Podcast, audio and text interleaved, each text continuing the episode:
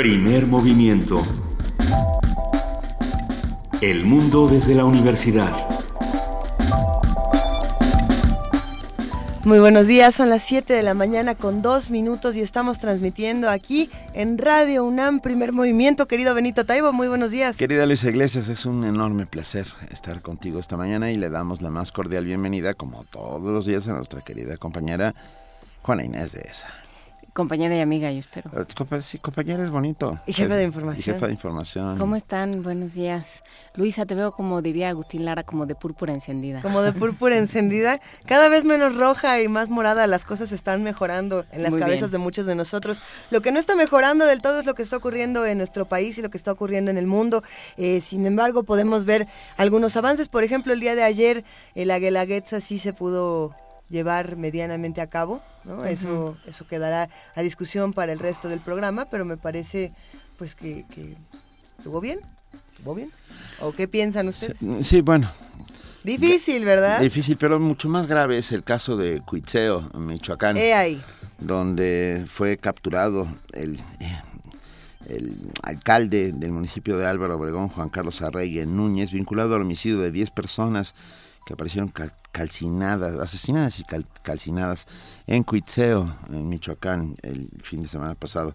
El gobernador de Michoacán, Silvano Aurora, reveló que ese alcalde, Juan Carlos Arreygue Núñez, está vinculado sin lugar a dudas con el homicidio de estas 10 personas. Si no me equivoco, el alcalde y los policías ya se encuentran en un penal de mediana seguridad, pero esto será algo que tendremos que ir eh, también discutiendo a lo largo de este programa conforme tengamos más información. Así es. Pero bueno, hoy tenemos un día lleno de, información, de noticias, de, mm, cosas francamente espectaculares e interesantes, como por ejemplo nuestra mesa de arranque sobre mitos el agua en la mitología mesoamericana. El otro día estábamos hablando justamente del agua porque eh, a partir del descubrimiento de esta de estos canales debajo de la zona arqueológica de Palenque, empezamos a pensar, mira, en muchas mitologías el agua es importantísima. Griegos, romanos, egipcios y por supuesto todo todo lo que proviene del mundo prehispánico.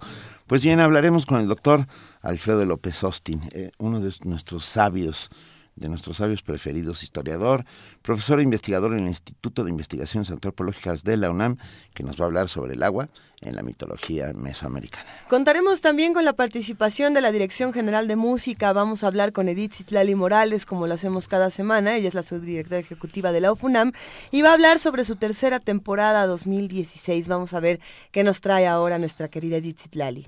La participación del Programa Universitario de Estudios de la Diversidad Cultural y la Interculturalidad viene de mano de José Manuel del Val Blanco, su director, que habla, porque además esto fue una provocación absoluta que le hicimos la semana pasada, sobre el Instituto Lingüístico de Verano en la nota nacional.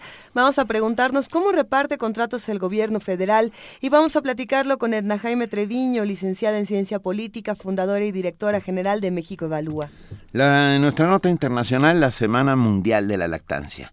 Y viene, y es uno de nuestros médicos de cabecera preferidos, sino si no el más preferido, nuestro médico de cabecera, nuestro pediatra de cabecera, Salvador Villalpando Carrión, jefe del Departamento de Gastroenterología y Nutrición del Hospital Infantil de México, Federico Gómez. La poesía necesaria el día de hoy le toca a Benito. Sí. ¿Sí? ¿Listo? Eh, sí. Aquí. ¿Sí? sí, sí.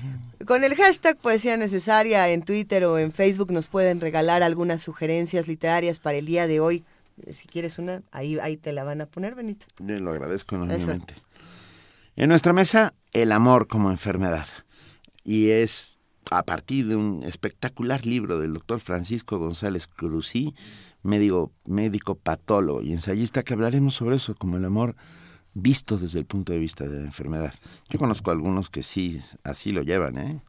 No, pero habrá muchos que así lo lleven, pero la manera en la que lo cuenta González Cruzí es espectacular. Es excepcional. Los que ya han tenido la oportunidad de leer otros de sus libros, eh, acérquense a esta conversación. No siempre se puede hablar con él y va a estar buenísimo. Va a estar sin duda muy interesante. Vamos a cerrar el primer movimiento de hoy con el programa universitario de estrategias para la sustentabilidad. Vamos a hablar con su directora Mireya Imas sobre los sistemas solares domésticos. ¿Ustedes saben qué son? No, pero suena padrísimo.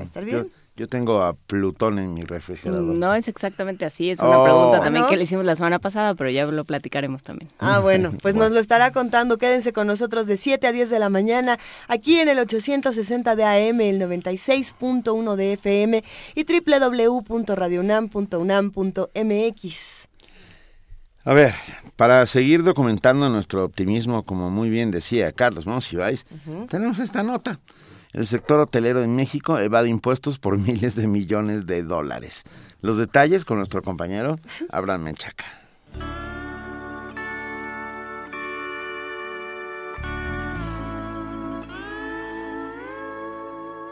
El Servicio de Administración Tributaria del SAT reveló que el sector hotelero del país evade impuestos por 1.500 millones de pesos por medio de esquemas como el todo incluido, el outsourcing y la facturación de operaciones inexistentes. Se deben registrar un total de 9.500 empresas dedicadas al hospedaje en 15 entidades, la mayoría en el Caribe mexicano, de las cuales 400 ofrecen el todo incluido. Para el doctor Jaime Cárdenas, académico de la Facultad de Estudios Superiores Aragón, esta práctica de facturar movimientos inexistentes es común en la industria hotelera son importantes puntales, digamos, que generan eh, fuentes de empleos, miles de empleos en el país y al mismo tiempo son los que están pues atrayendo mayor cantidad de turistas a nivel internacional. Esto ha permitido que nuestro país esté convertido hoy en día eh, entre las primeras 10 o 12 potencias turísticas a nivel internacional. Entonces, por supuesto, no todo es miel sobre hojuelas. Es bien sabido que muchos de estos grandes cadenas hoteleras han logrado invertir mayor cantidad de recursos aquí en el país, en parte gracias a la misma, digamos, sistema laxo que existe en cuanto al, al, al sistema de contribuciones fiscales. De tal forma entonces que varios de ellos, valiéndose de estas eh, lagunas eh, que hay muchas veces en nuestras leyes fiscales, pues han logrado evadir grandes eh, cantidades, miles de millones de dólares en materia, digamos, de pago de impuestos.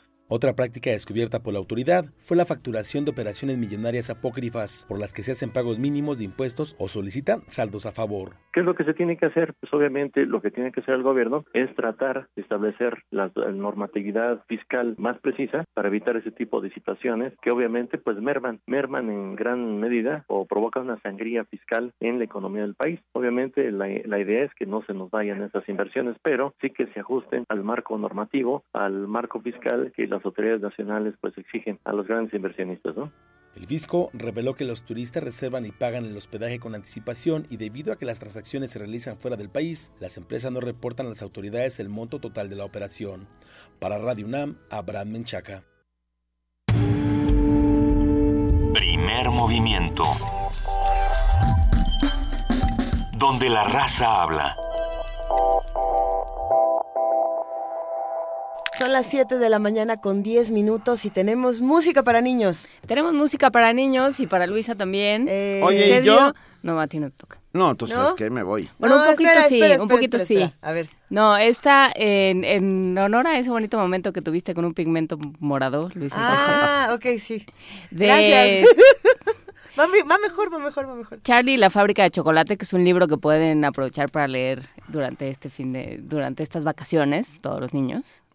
O cualquier libro de Roald Dahl, porque son de lo más subversivos y de lo más divertidos. Tienes toda la razón, Juana Inés. Eh, en, en Charlie y la fábrica de chocolates hay una niña que se llama Violet Beauregard, que solo masca chicle. Ajá. ¿Y tiene el pelo magenta? No, se come un chicle que no debe y entonces queda, se, se infla, se infla, se infla y queda toda como una pelota magenta. Ya. Así, Así, es que, así como Ese yo. es el efecto Luisa Iglesias. para Luisa Iglesias, Ah, muchas gracias. que come chicle y es magenta, esta canción de Violet Beauregard, de Charlie y la fábrica de chocolates, la versión de Tim Burton.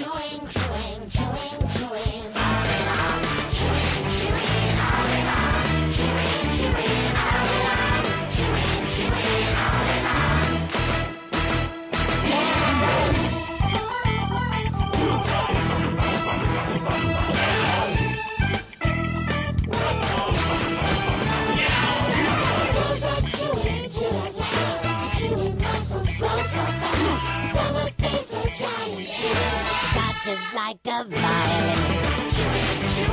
All in love. All in love. All in love. Well, you should, you choose a way every day.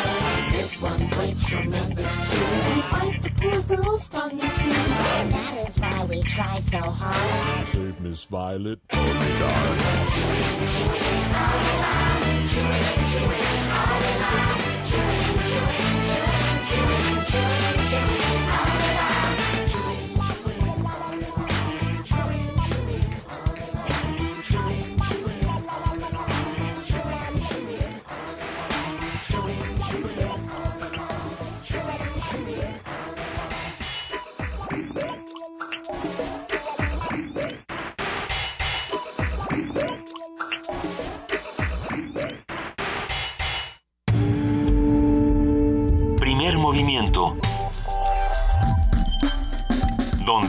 Rugen, el puma ronronea.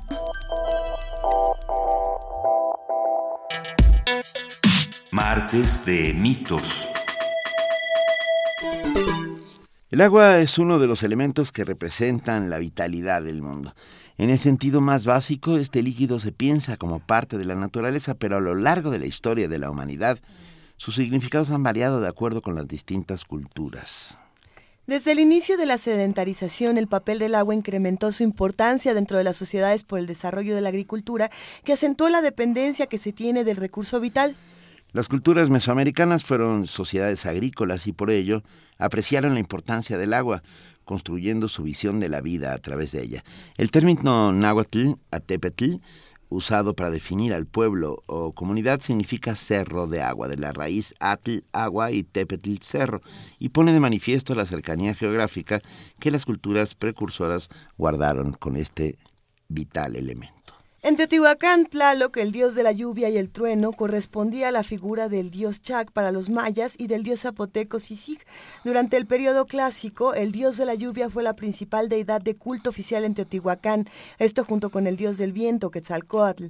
Ambos dioses eran adorados con base en una estructura mítica que describía los comienzos del mundo y establecía los modelos que, bueno, los modelos de conducta deseados entre los hombres y que estaban íntimamente relacionados con la naturaleza. Esta mañana conversaremos sobre la presencia del agua y su carácter simbólico en la forma de entender el mundo de las culturas mesoamericanas, sus cosmogonías, con Alfredo López Austin, historiador y profesor in- investigador en el Instituto de Investigaciones Antropológicas de la UNAM y uno de nuestros sabios preferidos.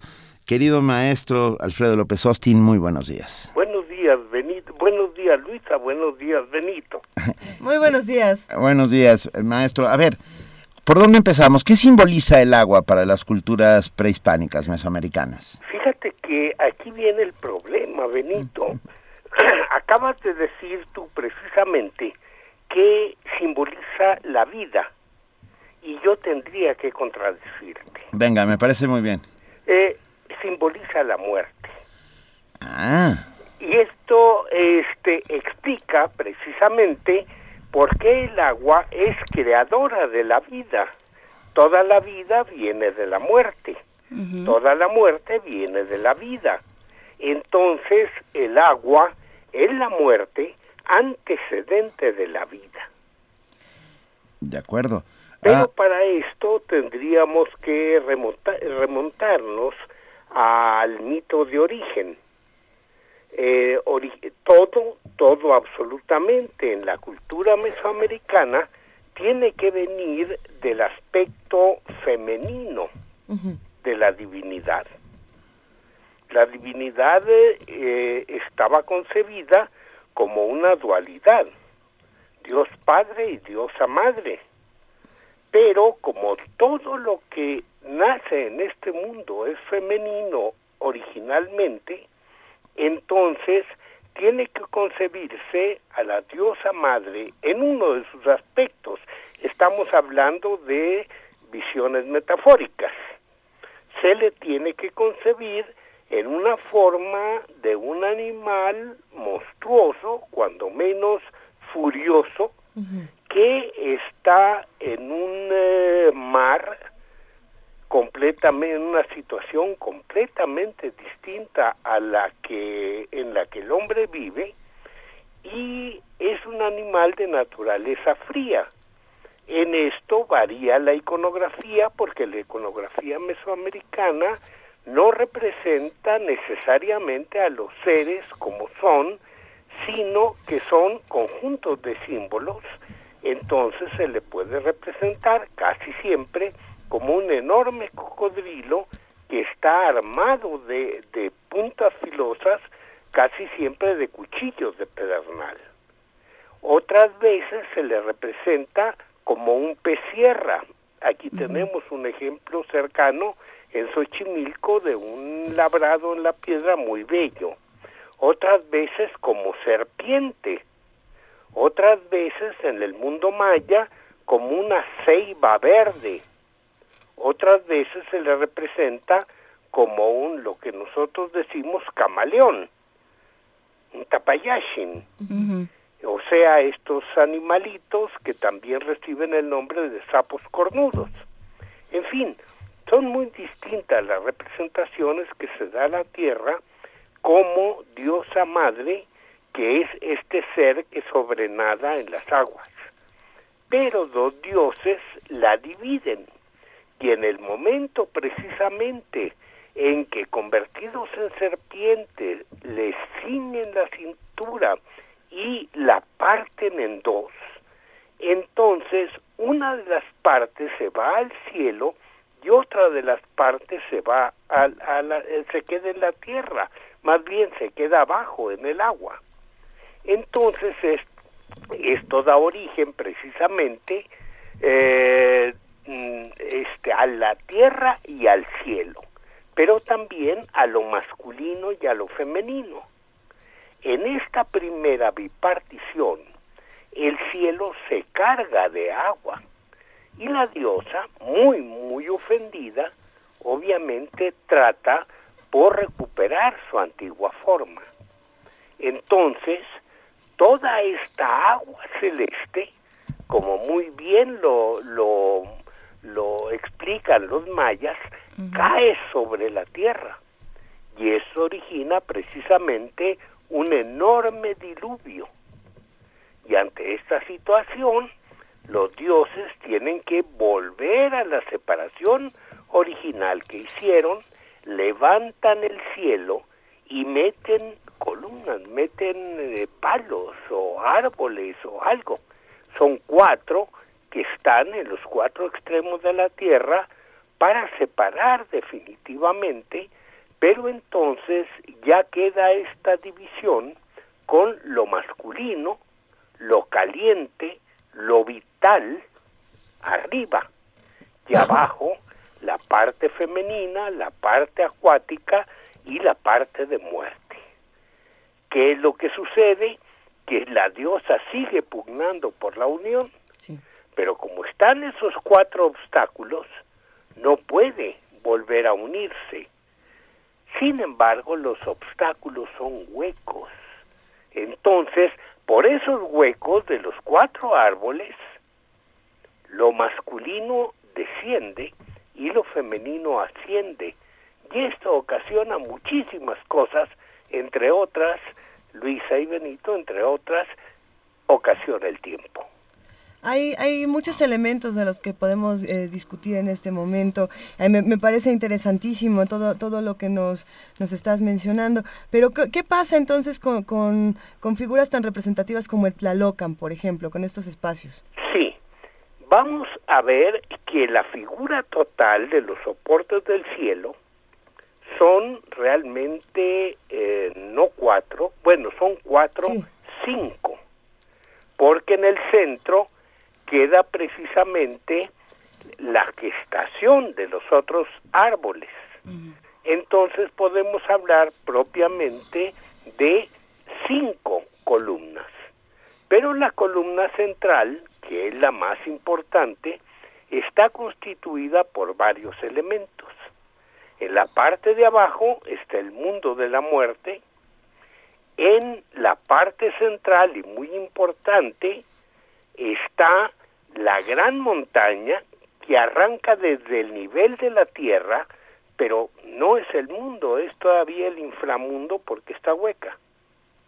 Y arriba está el árbol, un árbol que está dividido longitudinalmente en dos partes, que ese ya está, eh, forma el, eh, sostén del cielo. Y esas dos partes del árbol son una masculina y otra femenina. Entonces, todo es, toda esa montaña está hueca y es precisamente un, una bodega.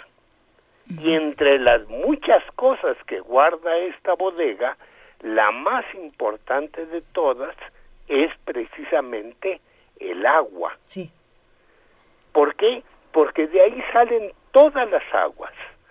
Por abajo son las grandes corrientes que ocasionan las fuentes, los manantiales y obviamente que desembocan en el mar y van a formar las aguas marinas.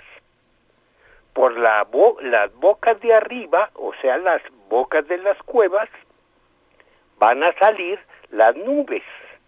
Entonces, propiamente, las nubes y el agua están debajo de la tierra. ¿Por qué? Porque están en la gran bodega del monte. Esto se ve muy claramente en las representaciones, en algunas representaciones del monte sagrado y de muchos otros montes, porque en la parte de abajo hay una barra y esta barra a veces está representada en una forma un poco más significativa que es un- una corriente de agua, cuando menos un cuerpo de agua. Qué, qué maravilla. ¿Cómo, cómo se recuperaron? ¿Cómo se reconstruyeron estos estas creencias? ¿Cómo? Porque bueno, pues eh, se llegó eh, llegaron los españoles con un sistema propio y con una idea propia de cómo funcionaba el mundo. ¿Cómo se fueron reconstruyendo estas todas estas creencias del mundo mesoamericano, doctor Bueno, López Hostín? Hay que ver que, que muchos españoles preguntaron y registraron la versión indígena. Cierto. pero también hay que ver que los indígenas aprendieron muy pronto sistemas de escritura, el sistema de escritura alfabético. Y lo utilizaron en sus propias lenguas. Entonces, las fuentes documentales históricas no son únicamente este de origen español, sino también de origen indígena. En Estados Unidos vamos a, a poner como ejemplo Ujú. a- está Sequoia, era un, un hombre bastante eh, eh, inteligente que no nada más tomó el alfabeto, sino que él lo adaptó a la lengua cherokee. Entonces así es como quedaron muchas tra- eh, eh, tradiciones en maya, en náhuatl, en distintas lenguas. ¿Y cómo se ha reconstruido a través de, lo, de los vestigios? ¿Perdón? ¿Cómo se ha reconstruido a través de los vestigios arqueológicos? Porque, No, por eh, ejemplo... hay una cantidad de información increíble. Tenemos todo lo que es el pictograma, el pictograma de los códices, riquísimo. Entonces ahí vamos a encontrar representaciones del cosmos, ya sea en su totalidad, que es escaso, o en parcialidad. En parcialidad hay muchísimas, nada más para ver la, la madre eh, Zipactli. Eh, convertida en uno de ella misma, el cuerpo de ella, convertida en uno de los árboles, se, se puede ver en, en todas partes en los códices. Esto puede verse incluso antes de los códices en la piedra, en Izapa, que es una cultura muy, muy antigua, anterior a todos los mayas clásicos que tanto nos asombran, y ahí está precisamente el árbol cósmico, pero representado en la parte de abajo con la cabeza de Zipacli. Mientras que el tronco es el tronco de una ceiba con todas estas espinas características de la ceiba, pero que corresponden precisamente a las placas dorsales del cocodrilo. Luego ya después la parte final, o sea, la parte más alta, sí se transforma en el follaje del árbol. Ah, doctor López Osti, nos preguntan, a ver, eh, nos escribe Mayra Elizondo, dice, una curiosidad, ¿por qué tanto simbolismo? ¿Era necesario o, o es por esa etapa de desarrollo? El simbolismo El siempre si- es necesario. Siempre es necesario, por supuesto. El simbolismo siempre, siempre es necesario. Benito, voy Sí. a ponerte un, un ejemplo. Por favor. A, a- a ti que eres literato. Eh, Entonces, si tú quieres decir una verdad muy profunda, tienes varias vías. Yo te planteo una muy precisa, muy exacta, el álgebra. Te planteo otra que es muy profunda, porque no nada más conduce la verdad, sino que conduce una estética que hace que esa verdad penetre en la mente de tus lectores. ¿Cuál escoges, Benito? La poesía, sin duda. Indu- sin duda. Bueno, esa sería una respuesta. ¿Por qué el hombre no habla directamente? ¿Por qué se eligen metáforas? Eh, ¿Por qué se eligen parábolas para, para poder explicar las verdades? Las parábolas no son claras. Las parábolas, al contrario, están ocultando la verdad con, con eh, metáforas. Y sin embargo, estas son las vías que se utilizan porque no es nada más la tra- el traslado de una verdad, sino la inducción de una verdad. La penetración de, de formar un conocimiento, pero un conocimiento cabal. No es el conocimiento nada más de la razón, sino el conocimiento cabal va acompañado del sentimiento, de la pasión. Si se transmiten ambas cosas juntas, el conocimiento es muchísimo más eh, eh, eh, inteligible, captable y memorable. ¿Cuánto? eh, a ver, para volver, nos encanta todo lo que dices, maestro López Austin, pero ¿qué mitos fundacionales eh, eh, mesoamericanos, prehispánicos, relacionados con el agua encontramos de una manera más clara? Bueno, el, el más importante de todos es indudablemente el diluvio, que no tiene que ver nada con el diluvio del Medio Oriente. No es un castigo, no es una pasada en limpio del mundo como, como se vive en... en... Mm, Bueno, eso del castigo eh, eh, es relativo. ¿Por qué? Porque en todas partes del mundo, en todas las mitologías, no hay más que dos eh, sopas. Se está de tal modo, de repente se produce un cambio. Eso es fundamental. Ahora, necesitamos justificar por qué de una estabilidad absoluta, tranquila, tremendamente aburrida, se va a dar un paso que siempre es un riesgo, que siempre es una consecuencia muy grave, pero que se hace a su vez definitiva. Entonces, ese tránsito tiene que tener un motor muy fuerte y ese motor fuerte se llama pecado. Ujú. En, el- en ello estamos. O transgresión de alguna de, de algún tipo, ¿no? Una ¿Perdón? transgresión, es una transgresión de algún tipo. Sí, digamos, en el caso este que he relatado, ¿cuál es el pecado? Lo mencionan las fuentes documentales. El pecado es el de los hijos que ofendieron a la madre. Pero nada más hay que preguntar, ¿qué pasaría si no se hubiera cometido ese pecado? ¿No existiría el mundo? Ah. De acuerdo. El, el, el atentar contra los padres para que para l- para que se pudiera dividir, eh, este, atentar contra la madre para producir la dualidad padre y madre. Si no hay dualidad padre y madre, ¿cómo se explica el mundo? Y precisamente hablando de dualidades, doctor Alfredo López Austin, los Me llamo radioescuchas... Alfredo. Perdón, sí dijimos Alfredo. Sí, sí, sí. No quiere que le digas Ah, su ok, sí, pues. perdón, perdón.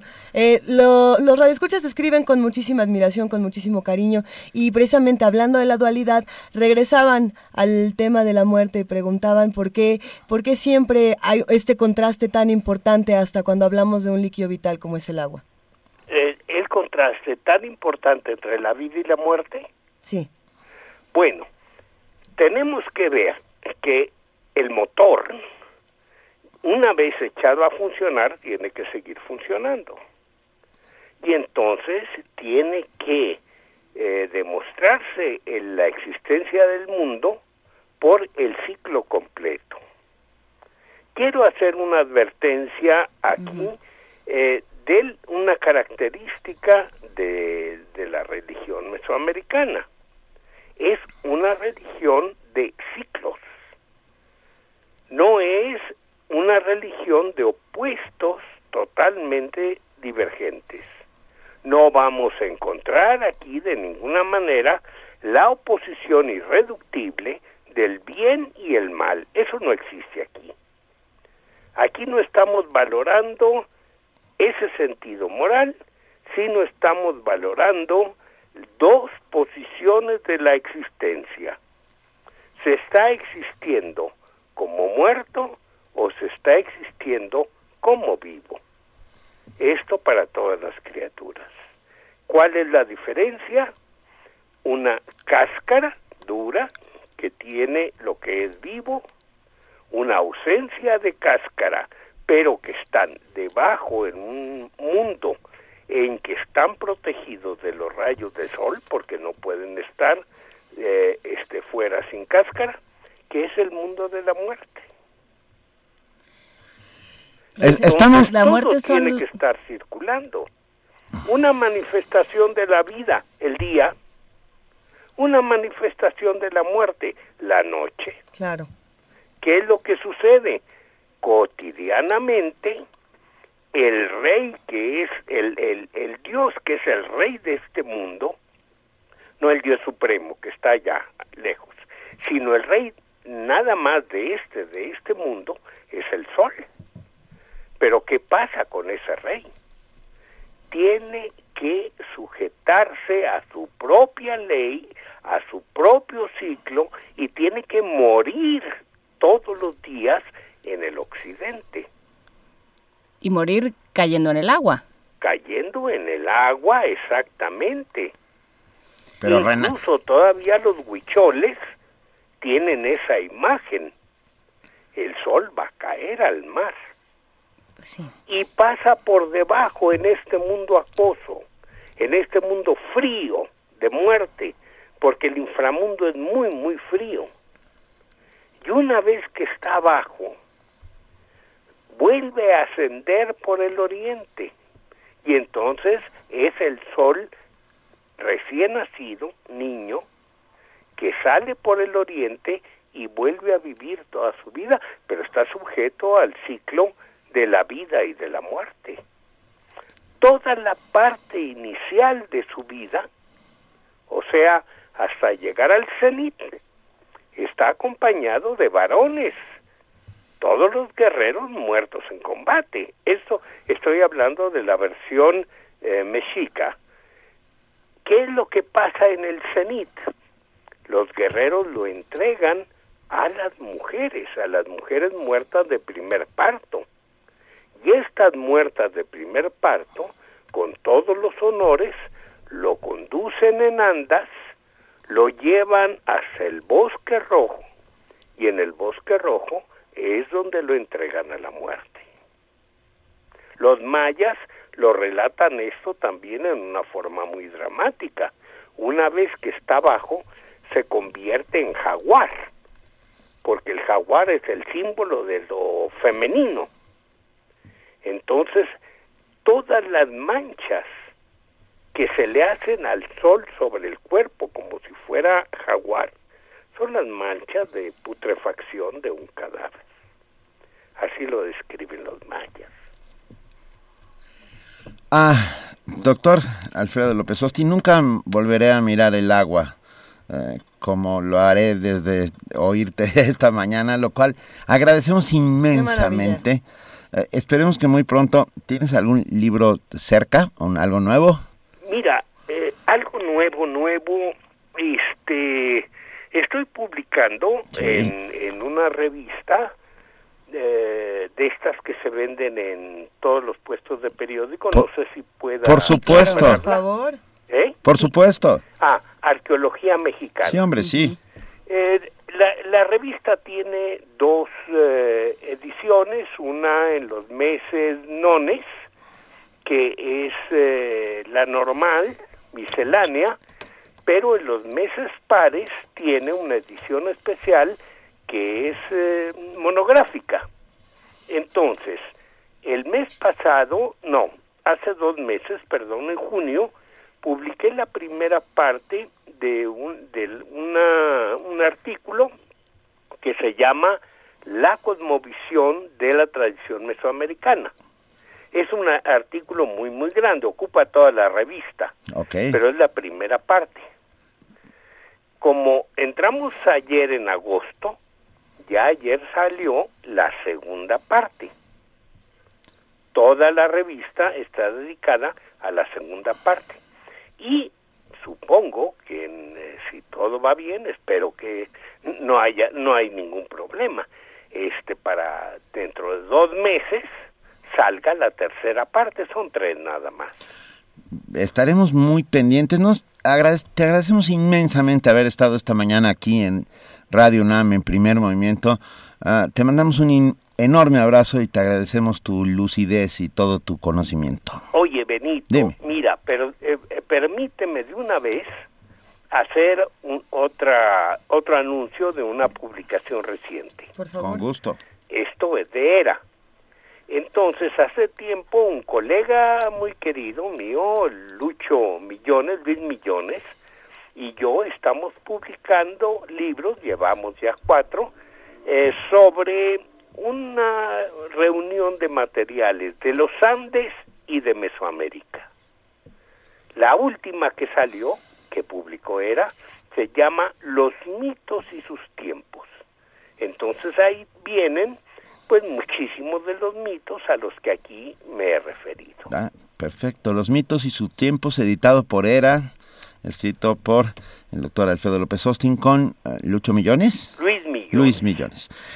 Muchísimas gracias. Un, ver- un abrazo enorme, de verdad. Un abrazo, este, Luisa, Juana, quien, perdón, no Juan- la mencioné, Juana Inés. Muchísimas gracias. sí. Gracias. y, y este Benito, que tengan muy buen día. Gracias, maestro. Y para seguir hablando de el agua. Desde otro tipo de desde mitología. sí, y eh, de- esta es otra mitología contemporánea y maravillosa. La luz es como el agua. En voz, ni más ni menos que Gabriel García Márquez. La luz es como el agua. En Navidad, los niños volvieron a pedir un bote de remos. De acuerdo, dijo el papá. Lo compraremos cuando volvamos a Cartagena. Totó, de nueve años, y Joel, de siete, estaban más decididos de lo que sus padres creían. No, dijeron a coro, nos hace falta ahora y aquí. Para empezar, dijo la madre, aquí no hay más aguas navegables que las que salen de la ducha. Tanto ella como el esposo tenían razón. En la casa de Cartagena de Indias había un patio con un muelle sobre la bahía y un refugio para dos yates grandes. En cambio, aquí en Madrid vivían apretujados en el piso quinto del número 47 del Paseo de la Castellana. Pero al final, ni él ni ella pudieron negarse porque les habían prometido un bote de remos con su sextante y su brújula si se ganaban el laurel del tercer año de primaria y se lo habían ganado. Así que el papá compró todo sin decirle nada a su esposa que era la más reacia a pagar deudas de juego. Era un precioso bote de aluminio con un hilo dorado en la línea de flotación. El bote está en el garaje, reveló el papá en el almuerzo. El problema es que no hay como subirlo ni por el ascensor, ni por la escalera, y en el garaje no hay más espacio disponible. Sin embargo, el sábado siguiente, los niños invitaron a sus condiscípulos para subir el bote por las escaleras y lograron llevarlo hasta el cuarto de servicio. Felicitaciones, les dijo el papá. ¿Y ahora qué? Ahora nada, dijeron los niños. Lo único que queríamos era tener el bote en el cuarto y ya está. La noche del miércoles, como todos los miércoles, los padres se fueron al cine. Los niños, dueños y señores de la casa, cerraron puertas y ventanas y rompieron la bombilla encendida de una lámpara de la sala. Un chorro de luz dorada y fresca como el agua empezó a salir de la bombilla rota y lo dejaron correr hasta que el nivel llegó a cuatro palmos. Entonces cortaron la corriente, sacaron el bote y navegaron a placer por entre las islas de la casa. Esta aventura fabulosa fue el resultado de una ligereza mía cuando participaba en un seminario sobre la poesía de los utensilios domésticos. Totó me preguntó cómo era que la luz se encendía con solo apretar un botón y yo no tuve el valor de pensarlo dos veces. La luz es como el agua, le contesté. Uno abre el grifo y sale. De modo que siguieron navegando los miércoles en la noche, aprendiendo el manejo del sextante y la brújula, hasta que los padres regresaban del cine y los encontraban dormidos como ángeles de tierra firme. Meses después, ansiosos de ir más lejos, pidieron un equipo de pesca submarina, con todo, máscaras, aletas, tanques y escopetas de aire comprimido. Está mal que tengan en el cuarto de servicio un bote de remos que no les sirve para nada, dijo el padre. Pero está peor que quieran tener además equipos de buceo. ¿Y si nos ganamos la gardenia de oro del primer semestre? dijo Joel. No, dijo la madre asustada, ya no más. El padre le reprochó su intransigencia. Es que estos niños no se ganan ni un clavo por cumplir con su deber, dijo ella, pero por un capricho son capaces de ganarse hasta la silla del profesor. Los padres no dijeron al fin ni que sí ni que no, pero Totó y Joel, que habían sido los últimos en los dos años anteriores, se ganaron en julio las dos gardenias de oro y el reconocimiento público del rector.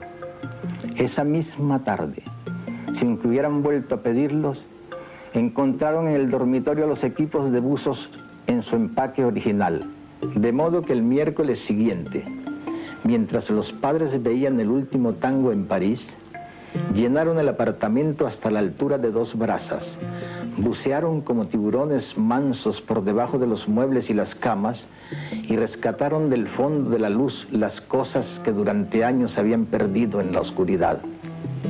En la premiación final, los hermanos fueron aclamados como ejemplo de la escuela y les dieron diplomas de excelencia. Esta vez no tuvieron que pedir nada, porque los padres les preguntaron qué querían. Ellos fueron tan razonables que solo quisieron una fiesta en casa para agasajar a los compañeros de clase. El papá, a solas con su mujer, estaba radiante. Es una prueba de madurez, dijo. Dios te oiga, dijo la madre.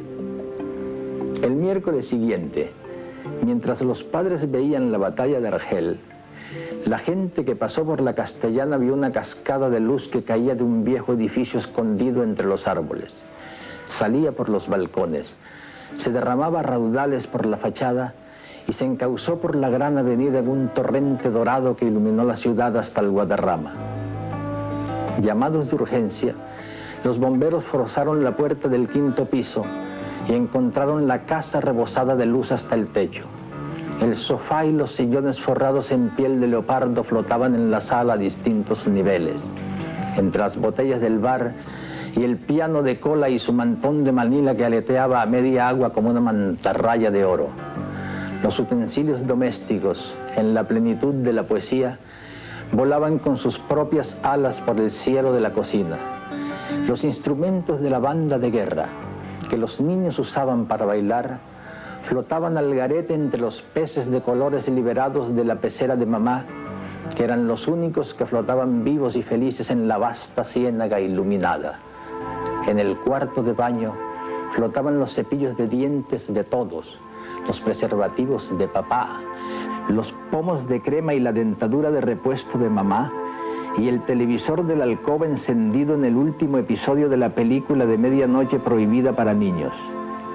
Al final del corredor, flotando entre dos aguas, Totó estaba sentado en la popa del bote, aferrado a los remos con la máscara puesta, buscando el faro del puerto hasta donde le alcanzó el aire de los tanques, y Joel flotaba en la popa, buscando todavía la altura de la estrella polar en el sextante, y flotaban por toda la casa sus 37 compañeros de clase, eternizados en el instante de hacer pipí en la maceta de geranios, de cantar el himno de la escuela con la letra cambiada por los versos de burla contra el rector, de beberse a escondidas un vaso de brandy en la botella de papá, pues habían abierto tantas luces al mismo tiempo que la casa se había rebosado y todo el cuarto año elemental de la escuela de San Julián el Hospitalario se había ahogado en el quinto piso del número 47 del Paseo de la Castellana.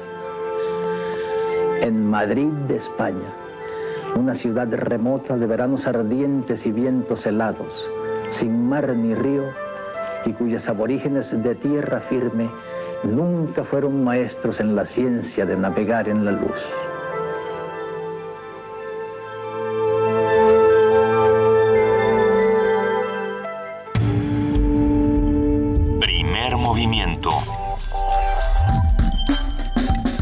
La raza habla. Siempre es bueno escuchar la voz de Gabo, ¿no? Primero López Austin y luego Gabo. Creo que ¿Qué vamos, tal? creo que empezamos muy bien. Este cu- cuento está, hay que decirlo, en los 12 cuentos peregrinos. Lo que pasa es que como que todos leímos los, bueno, o muchos leímos los 12 cuentos peregrinos cuando salieron y luego medio los olvidamos, porque Así son es. de los de los volúmenes de García Márquez que se van dejando más y, y están estos textos que yo te agradezco a ti, a Lu- Luisa, porque yo no me acordaba de él y cuando empezamos a trabajar sobre Gabo hace muchos años, Repito y repito que es mi favorito de todos los tú decías y decías, por favor, hablemos de la luz, es como el agua. Hicimos entonces, siete programas, es- cinco programas, ¿no? Ujú. Especiales. Pero, Pero mira, bueno, López Austin, Gabo y ahora Ofunam. O sea, el, el programa viene con todo esta mañana y para hablar de lo que está pasando con la Ofunam, vamos a hablar esta mañana con Edith Lali Morales, subdirectora ejecutiva de la Ofunam. ¿Cómo estás, Edith? Buenos días. Queridos amigos, Juana Inés, Luisa, Benito, muy buenos días a todos. ¿Cómo están? Luisa, ¿de qué color estás hoy? este, del mismo. Hoy- ah, bueno, se está poniendo cada vez más mm, cian. humana. Se está poniendo cian. Ok, es un bonito color para el 2 de agosto. Es, es un buen color porque queremos celebrar con la Ofunam esta tercera temporada, entonces eh, había que pintarnos como un arco iris. Cuéntanos qué va a pasar, queridísima Edith. Así es, mi querida Luisa, pues ya estoy por acá de regreso. Como siempre agradezco infinitamente que en todo momento están al pendiente de las actividades de la Dirección General de Música y, por supuesto, de su orquesta, la Orquesta Filarmónica de la UNAM. Como dices, Luisa, hoy les tengo muchísima información padrísima para compartir con ustedes. Me voy a apurar. Recuerdo que en nuestra última charla, Benito, te preguntabas qué era lo que seguía para nuestros festejos, tanto del 80 aniversario de la UFUNAM como los 40 de la sala. Pues hoy, queridos amigos, vengo a platicarles qué es lo que hemos preparado para los últimos meses del año, es decir, de septiembre a diciembre. ¿Quieren saber? Por favor, por favor. Por favor, por supuesto. Les comento que la tercera temporada de conciertos de la UFUNAM está compuesta por dos grandes ejes temáticos. Por un lado, nuestra orquesta rinde un homenaje a los artistas mexicanos. Entonces, encontraremos en nuestros conciertos obras mexicanas, solistas mexicanos y en algunos casos la combinación solistas mexicanos que interpretan obras de compositores mexicanos. Será el caso, por ejemplo, de la maestra Claudia Corona, quien interpretará uno de los conciertos para piano de Rolón, o Pablo Garibay, quien va a deleitarnos con una obra de Eber Vázquez que se llama El árbol de la vida. Tendremos también al maestro Jorge Federico Osorio, a Ricardo Gallardo, que va a ser el estreno mundial de una obra del maestro Héctor Infanzón. En fin, esto es un poquitito del despliegue de música y artistas mexicanos que tendremos en nuestros conciertos. Entonces, esto, los artistas y música mexicana será nuestro primer hilo conductor de la temporada. El segundo eje, que salvo su mejor opinión, a mí me parece es una gran manera de continuar celebrando nuestros festejos, ¿Cuál es? ¿Cuál es? es con uno de los compositores más queridos, respetados y más maravillosos de todos los tiempos. La UFUNAM interpretará las nueve sinfonías de Ludwig van Beethoven. ¿Qué les parece? ¡Qué alegría! ¿En, en orden? En orden, exactamente.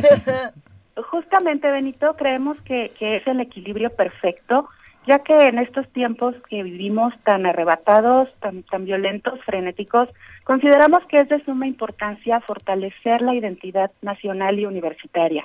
Por ello, la trascendencia de ofrecerles los trabajos de los artistas mexicanos y qué mejor complemento que las sinfonías del buen Beethoven. Estoy segura que serán conciertos muy atractivos porque, como, como comentas, las sinfonías las haremos en orden cronológico. Entonces va a ser muy interesante poder observar qué pasa con las sinfonías tempranas, cuál es el proceso de desarrollo de Beethoven. Queremos mostrarles cómo, por ejemplo, los trombones han de agradecer a Beethoven su ingreso a las filas de las orquestas poder analizar y recorrer junto a ustedes este camino, este viaje histórico, cultural y naturalmente musical que va del clasicismo al romanticismo. ¿Cómo ven? Mm, Suena maravilloso. ¿Y cuándo empezamos a oír semejante maravilla? Bueno, la temporada, las, las actividades de la orquesta empiezan en septiembre, la temporada de Beethoven, de Beethoven y música mexicana empieza en octubre, pero hoy, martes 2 de agosto, comienza la venta promocional de abonos para este ciclo de las nueve sinfonías. Esta venta promocional me encanta porque pueden comprar hasta dos abonos por persona con el 50% de descuento sin ningún requisito. No necesitamos ninguna credencial de nada para obtener el 50% de descuento. ¿No es maravilloso? Eh, excelente. Está- es perfecto. Pero ¿cómo, Entonces- dónde, qué, qué tenemos que hacer? Ya aquí nos estamos apuntando, todos queremos ir a Claro que comprar sí, nuestros pues es 50. muy sencillo. Esto es en la taquilla de la sala Nezahualcóyotl. Hoy comienza la, la venta de boletos, las taquillas abren a las 10 de la mañana. Les recuerdo que es únicamente pago en efectivo, pero que el abono es válido para los ocho conciertos de la temporada, es decir, para todas las sinfonías de Beethoven, incluida la novena sinfonía, que será nuestro último concierto del año, nuestro último concierto conmemorativo del 80 aniversario. Y bueno, como saben, nuestra orquesta tiene otros programas, porque les digo, este ciclo empieza en octubre. Tenemos otros programas que van fuera del abono, nuestros conciertos fuera de temporada, que algunos ya son tradición, como por ejemplo el concierto mexicano o el niño y la música. Este año también vamos a colaborar con el Foro de Música Nueva, Manuel Enríquez. En este, en este concierto viene un violinista extraordinario, es el maestro Mijail Barenboim. Tenemos también un programa de tango sinfónico en septiembre y en el mes de noviembre la OFUNAM estará presente en el quinto festival En Contacto Contigo, esta maravillosa plataforma que ofrece la coordinación de difusión cultural para todo el alumnado universitario. Ese concierto promete ser algo espectacular. Tendremos en el podio al querido maestro Enrique Patrón de Rueda dirigiéndonos una ópera versión concierto. Como pueden ver, este último bloque del año viene muy completo, muy interesante, lleno, como siempre, de grandes solistas, excelentes directores y, por supuesto, repleto de bella música. Entonces, les recuerdo que hoy salen a la venta los abonos de la temporada, es decir, de las nueve sinfonías de Beethoven y de todos los conciertos y los boletos de todos los conciertos fuera de temporada. Qué maravilla. Pues vámonos a comprar nuestro abono con el 50% de descuento. Edith Citlali Morales, te agradecemos enormemente que estés esta mañana con nosotros y te vamos a despedir. Pues por ahí debe haber algún trombón, seguramente. Vam- con, con, un fra- con un fragmento de la novena sinfonía de Ludwig van Beethoven. Mil gracias, Benito. Muchas gracias, Luisa, Juana Inés, un beso. Me despido, no sin antes enviarles un abrazo grande, grande por el segundo aniversario. Los veré el jueves por acá, en el Centro Cultural, para celebrar el cumpleaños de Primer Movimiento. Y bueno, a toda la gente linda que hace comunidad, van a venir aquí al Centro Cultural, al programa en vivo de Primer Movimiento, pues aprovechen para adquirir sus boletos, dense una vuelta por acá por la taquilla de la Sala Nezahualcóyotl para adquirir su abono de las nueve sinfonías de Beethoven en el marco del 80 aniversario de la OFUNAM. Es un gracias. trato, querida Edith. Abrazo. Abrazote. Gracias chicos, nos vemos el jueves. Bye. Hasta jueves. Primer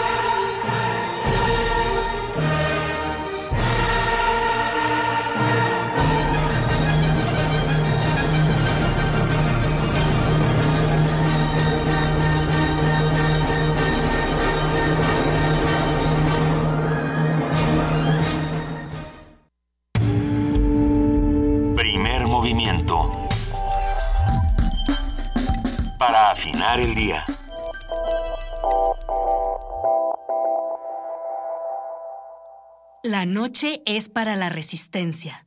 Los viernes para celebrar la vida. ¿Cómo empiezas el fin de semana?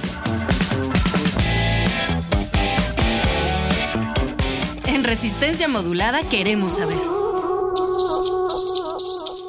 El Buscapiés. La radio brújula para las noches de viernes. Haz que tu fiesta suena en el cuadrante. Todos los viernes 23 horas por el 96.1 de FM. Radio UNAM. Testimonio de oídas. Música nueva en voz de sus creadores. de sus intérpretes. Un autorretrato sonoro de la música de hoy. Escúchanos por el 96.1 de FM los martes y jueves a la 1 a.m. o en su retransmisión los sábados y domingos también a la 1 a.m.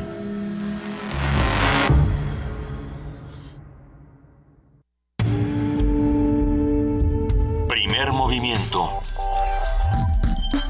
Información azul y oro.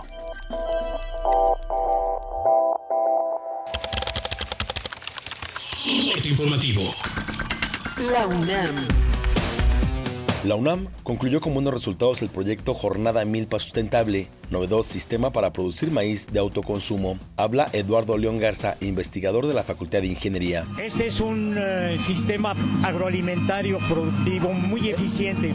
Se trata de optimizar los recursos que puede tener el campesino en su sitio, de tal manera que no requiera de grandes inversiones ni de grandes extensiones de tierra, ni el uso de una yunta o de un tractor, sino que se hace un, sistema de, de- producción en un espacio muy pequeño, de tal manera que la siembra no sea al mismo tiempo.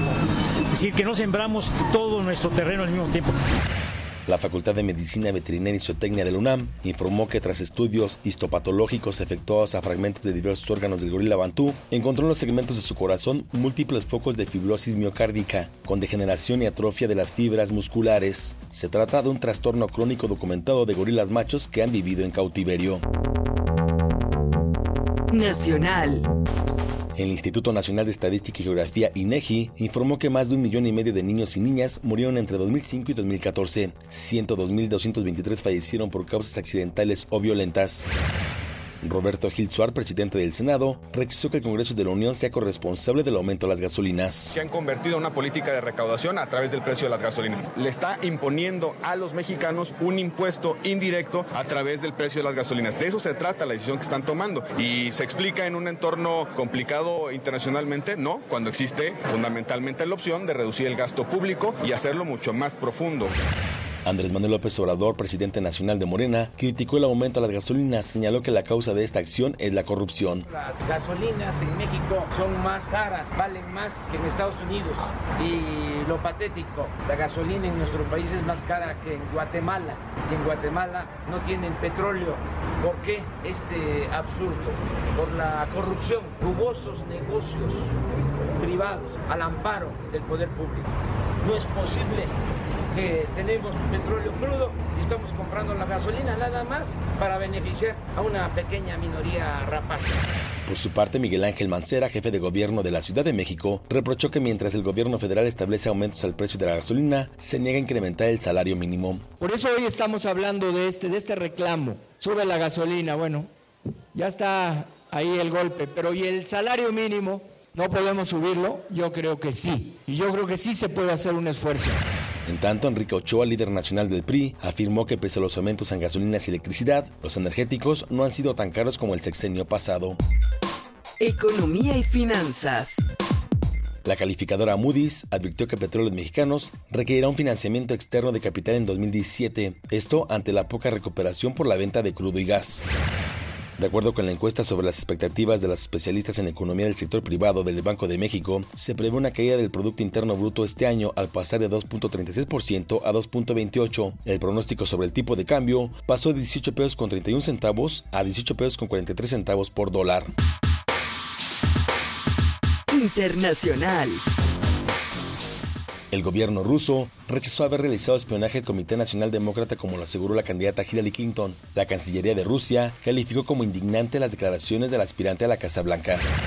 En Texas entró en vigor la ley de deportación de armas de fuego en universidades. La norma permitirá a cualquier persona llevar pistolas al interior de las aulas y edificios de los campus universitarios. Hasta aquí el corte, en una hora más información. Radio UNAM, clásicamente informativa. Movimiento. Donde todos rugen, el puma ronronea. Mira, mira la ciudad, mira el país, mira el mundo, mira el universo desde la universidad. Abre los ojos, mira TV UNAM. Hace poco hablaste por tu ciudad. Ahora es tiempo de hablar por tu colonia o pueblo de la Ciudad de México.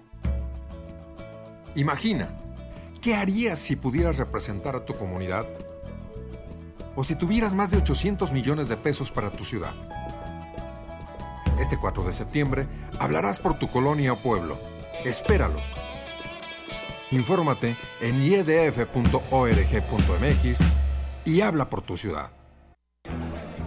Nuevo semestre.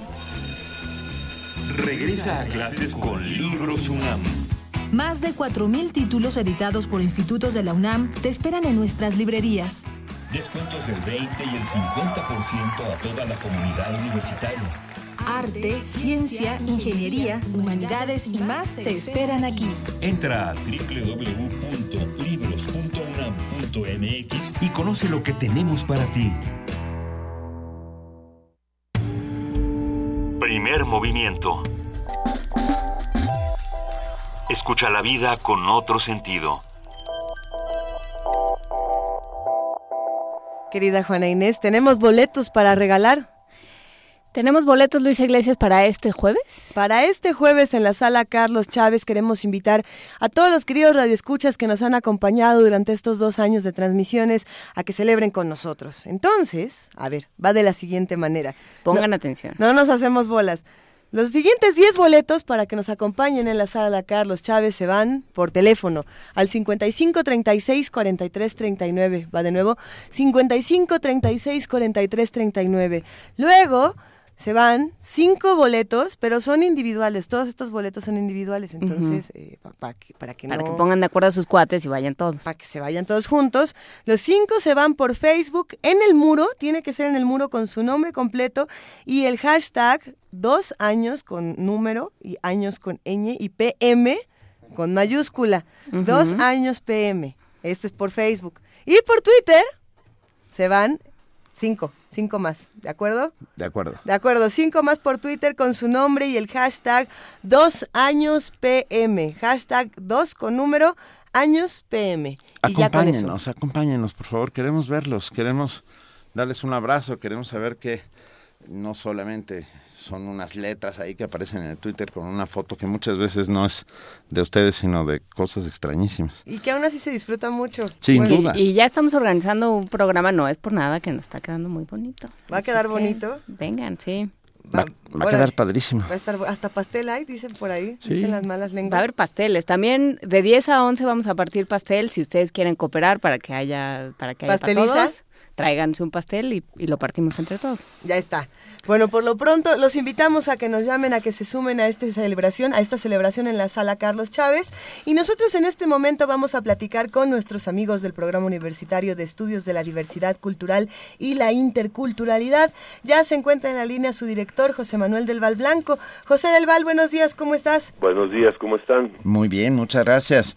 Y, y además cumpliste con tu promesa de hablar del Instituto Lingüístico de Verano, este curiosísimo ente que trabajó en este país durante todos los años 60 y 70 y que generó mucho revuelo, ¿no, José Manuel? bueno, eh, digamos, ponemos un, déjame poner un poco un marco muy general. Por favor. En dos ocasiones los presidentes de México, dos presidentes de México, apoyaron a la, llegada a México, el ingreso en México de organizaciones de iglesias protestantes.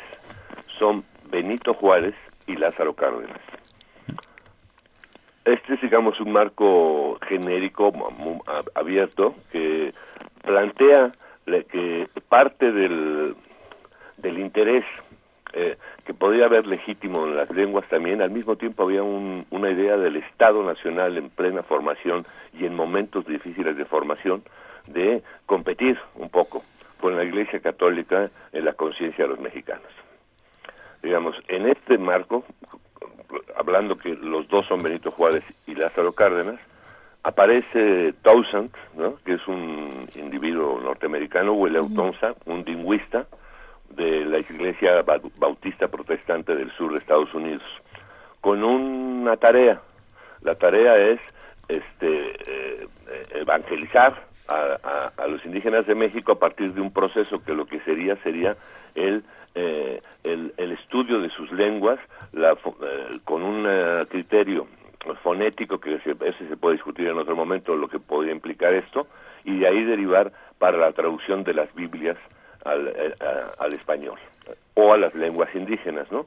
Tuvo un efecto muy importante no solo en México, ¿no?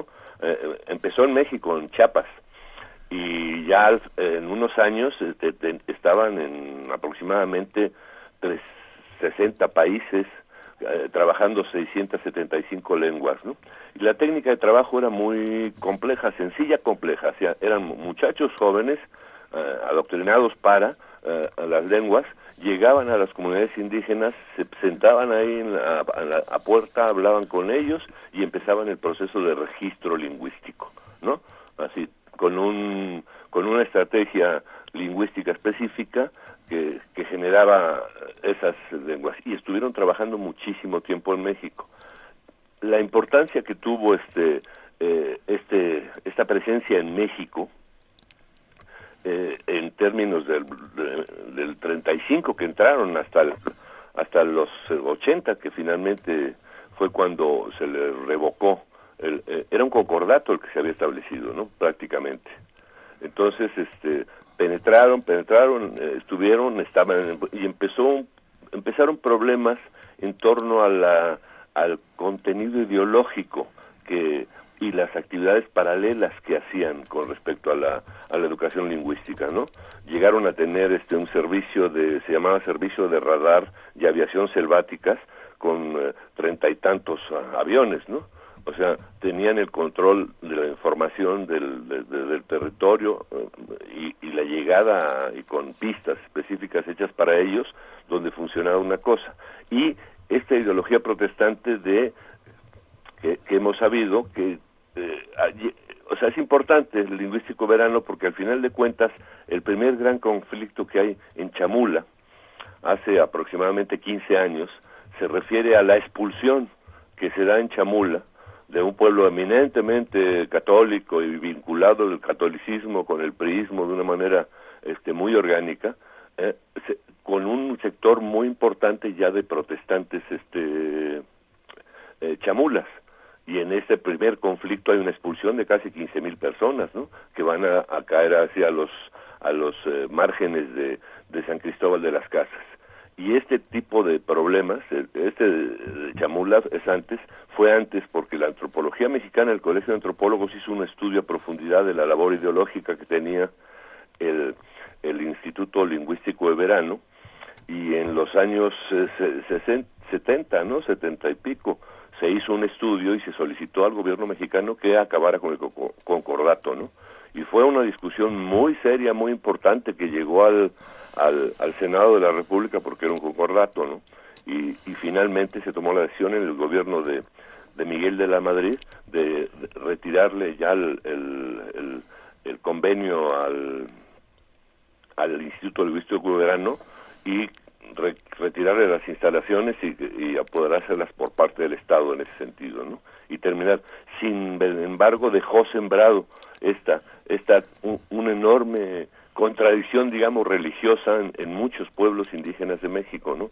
En que eh, ya la, como no había procesos políticos, pues los procesos de, de, de, lucha cotidiana entre los pueblos tomaban el carácter religioso, efectivamente, ¿no? Y en el caso de Chamula están metidos los cerveceros y todo eso, porque la fiesta lo que hacen los protestantes es no beber, ¿no?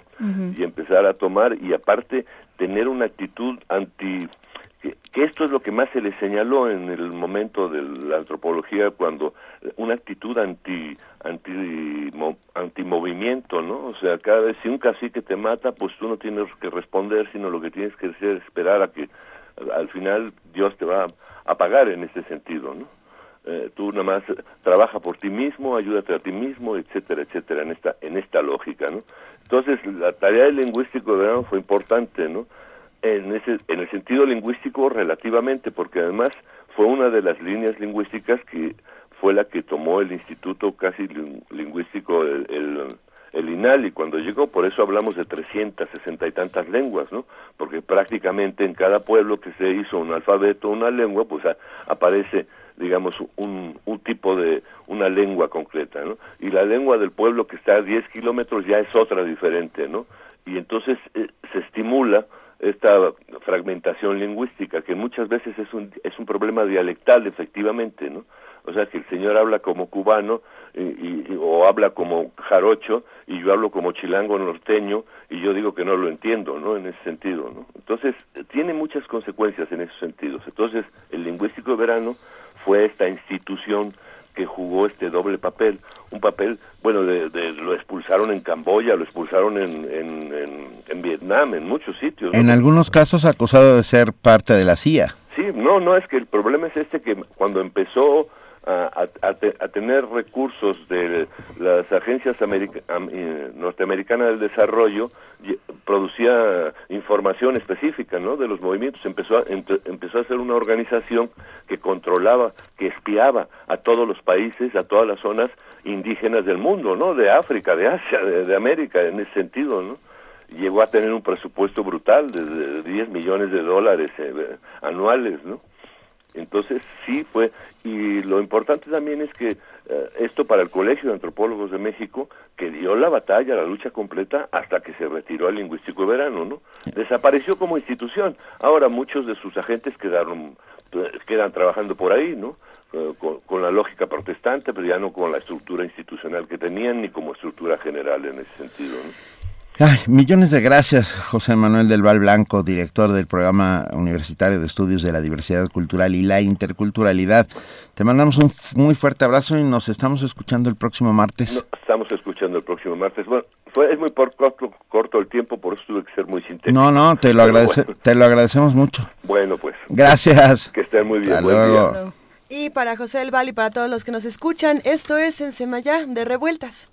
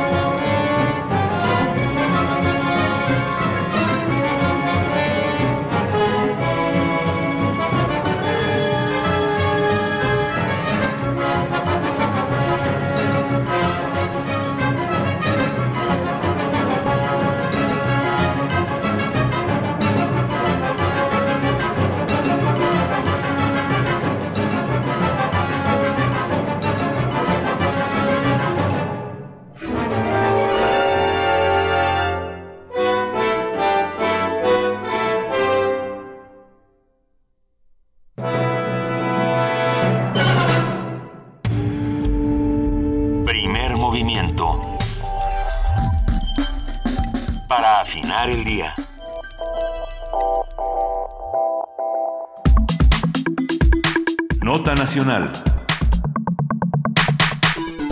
Las entidades federativas han decidido escoger, sin concurso alguno, a las empresas encargadas de proyectos de infraestructura que equivalen a 3.451 millones de pesos. De acuerdo con datos de la Secretaría de Hacienda, solo el 21.4% de los contratos para construir carreteras, plantas de agua, rehabilitación y mantenimiento, entre otras, son licitados.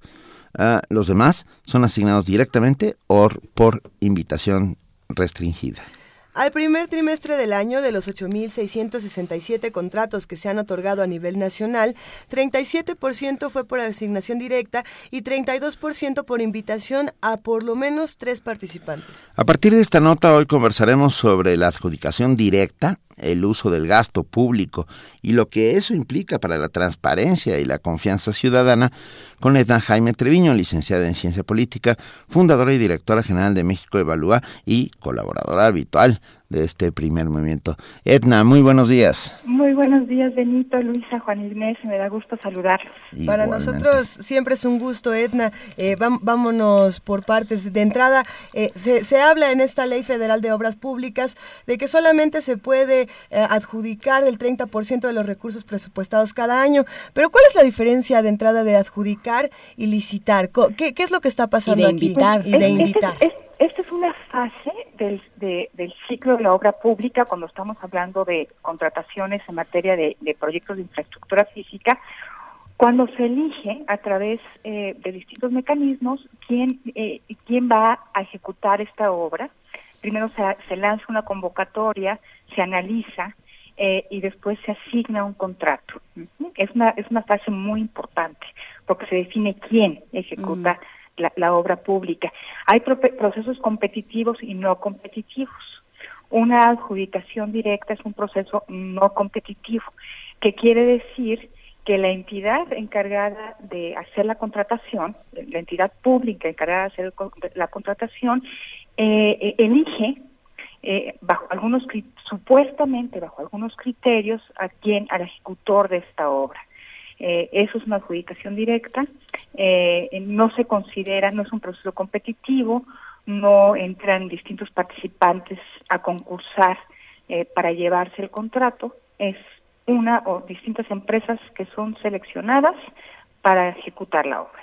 Una invitación restringida es un proceso eh, pues semi competitivo eh, donde se elige eh, por lo menos a tres eh, posibles contratistas y de ellos se, se selecciona uno.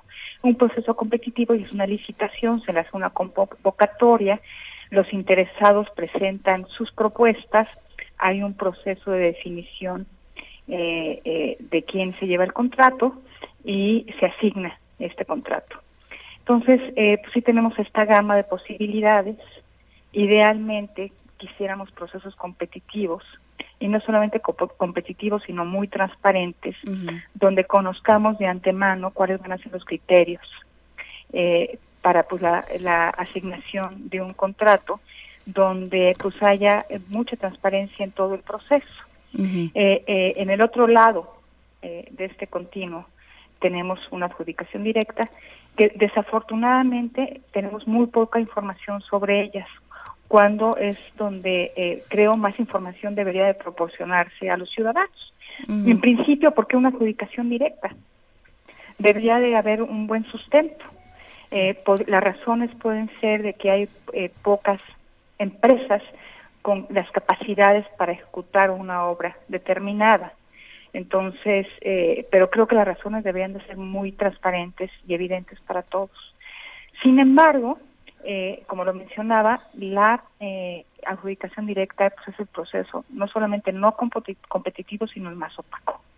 en México Evalúa hicimos, el equipo que lleva el tema de rendición de cuentas, elaboró una métrica la publicamos hace algunos, algunas semanas. Se llama METROP, la métrica de transparencia en la obra pública. Eh, este estudio surge de la preocupación de que pues teníamos una buena trayectoria de crecimiento en materia de inversión en infraestructura física. Sin embargo, no vemos que esta inversión genere valor, ni genere mayores servicios, ni esté resolviendo problemas concretos para los mexicanos. Y nos pregunta, sí. Eh, perdona, ¿a qué te refieres cuando dices que genere valor? Eh, pues que genere eh, en una comunidad eh, satisfactores básicos, mejores servicios públicos, incremente la productividad de la inversión privada, genere mayor actividad económica. Entonces, realmente estamos viendo que la inversión pública, en, la inversión en capital, en infraestructura física, no está generando los retornos esperados. El panorama ha cambiado, debo decirlo, porque hay menos recursos, disponibilidad de recursos públicos. Sabemos que la caída de precios de petróleo va a afectar el gasto público y está afectando de manera eh, muy importante la inversión, pero eh, creció, había crecido en los últimos años y no estábamos viendo que eso se reflejara en mayor crecimiento, actividad económica, productividad o bienestar para las comunidades. Eh, eh, hay un estudio de la Auditoría Superior de la Federación muy interesante donde a través de una muestra de obra pública a la que audita o a la que auditó, pues concluye que hay problemas serios en la ejecución de, de, la obra pública. Eh, sus costos generalmente ascienden, superan lo originalmente presupuestado por mucho. El tiempo de ejecución también se alarga.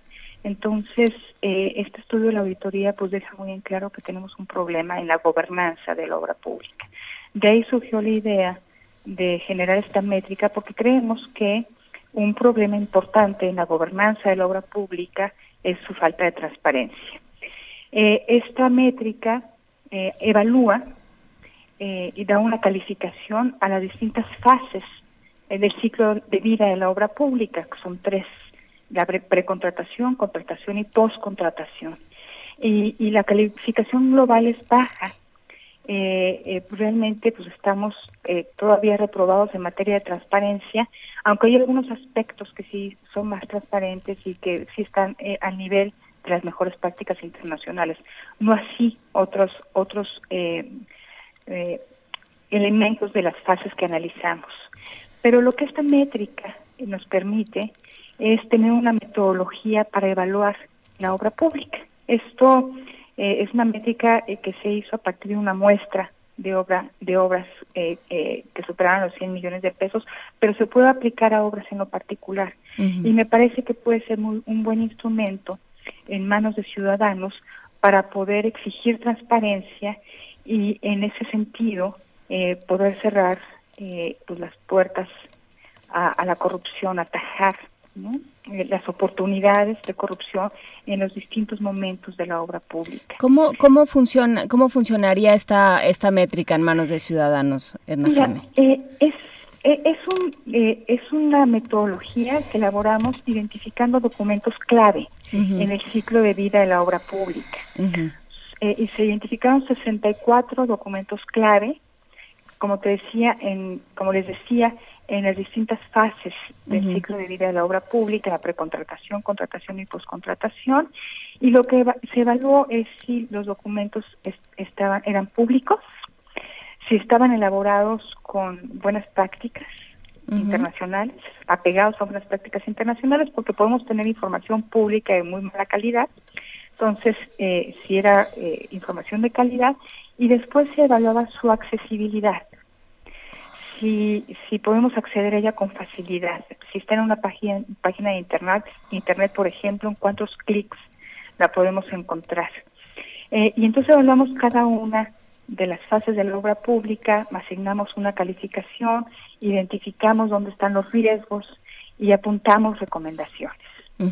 Creemos que si aplicamos esta metodología sería idóneo poderlo llevar a nivel estatal.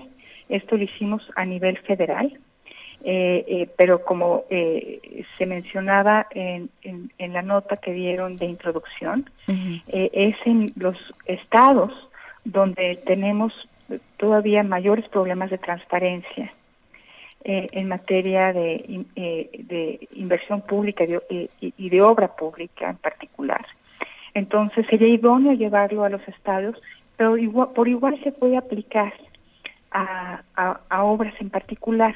En México Evalúa, el equipo de gasto, encabezado por Mariana Campos, está haciéndolo para el proyecto Nuevo Aeropuerto de la Ciudad de México y está estamos a, a través de esta metodología eh, planteando un mecanismo de observación de, de ese proyecto que es importantísimo para los mexicanos, no solamente por la relevancia de, eh, de contar con un aeropuerto que es tan necesario, sino por los montos de inversión que implicará. Entonces, eh, esta metodología nos está permitiendo pues dar seguimiento al, al aeropuerto. Hemos encontrado cosas interesantes, eh, eh, pero por igual se puede aplicar a obras a nivel estatal que, que se consideren eh, relevantes y, y estoy segura de que este ejercicio de observación pues va a obligar a mayor transparencia y, y, y, y de manera idónea eh, eh, pues a, a fungir como un antídoto contra la corrupción. ¿Y qué hacemos, Edna, con, con estos, eh, ya, estas complicaciones o estas, eh, estas creatividades que se han dado con los contratos donde donde avisan, oye, voy a sacar una licitación, consíguete otras dos empresas, me, la tuya que cueste tanto y, y va contigo. ¿Eso Si cómo hubiera- se puede, si hubiera se puede mecanismos detectar? de transparencia sería muy difícil hacerlo pero este pero es- eh, ahora sí que hay, hay autoridades políticos que siempre buscan darle la vuelta a, a mecanismos de transparencia y a la norma ¿no? Eh, mira eh, creo que es muy importante tener ejercicios de monitoreo ciudadano y de transparencia que complementan lo que deben hacer las instituciones que tienen funciones de fiscalización. Nuestro problema es que estos controles y estos mecanismos de fiscalización no funcionan a nivel estatal.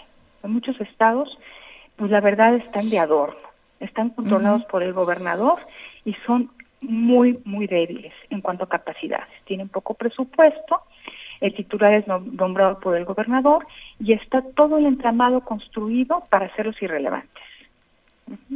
Entonces es muy difícil poder generar responsabilidad, es muy difícil poder atajar la corrupción cuando todos los mecanismos creados para, para, para controlarla pues no funcionan. Cuando el poder del gobernador es el único poder que, eh, eh, que realmente eh, funciona en el Estado, cuando no tenemos un, poder legislativo que realmente esté controlando el gasto, que le dé seguimiento en tiempo real, cuando no tenemos un órgano de fiscalización superior que realmente funcione, es muy difícil poder eh, eh, eh, pues erradicar este tipo de prácticas.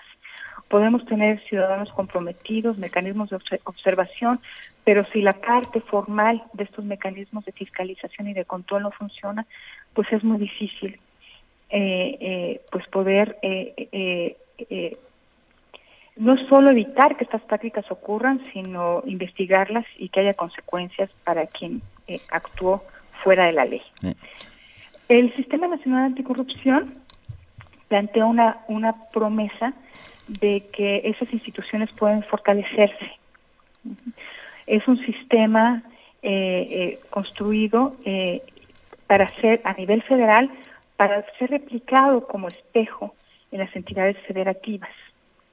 Se planteó ya en una de las leyes del paquete de las siete leyes aprobadas y promulgadas ya un sistema nacional de fiscalización prácticas estandarizadas, prácticas eh, homologadas de fiscalización, comunicación entre, entre los distintos entes que llevan a cabo la tarea de la fiscalización.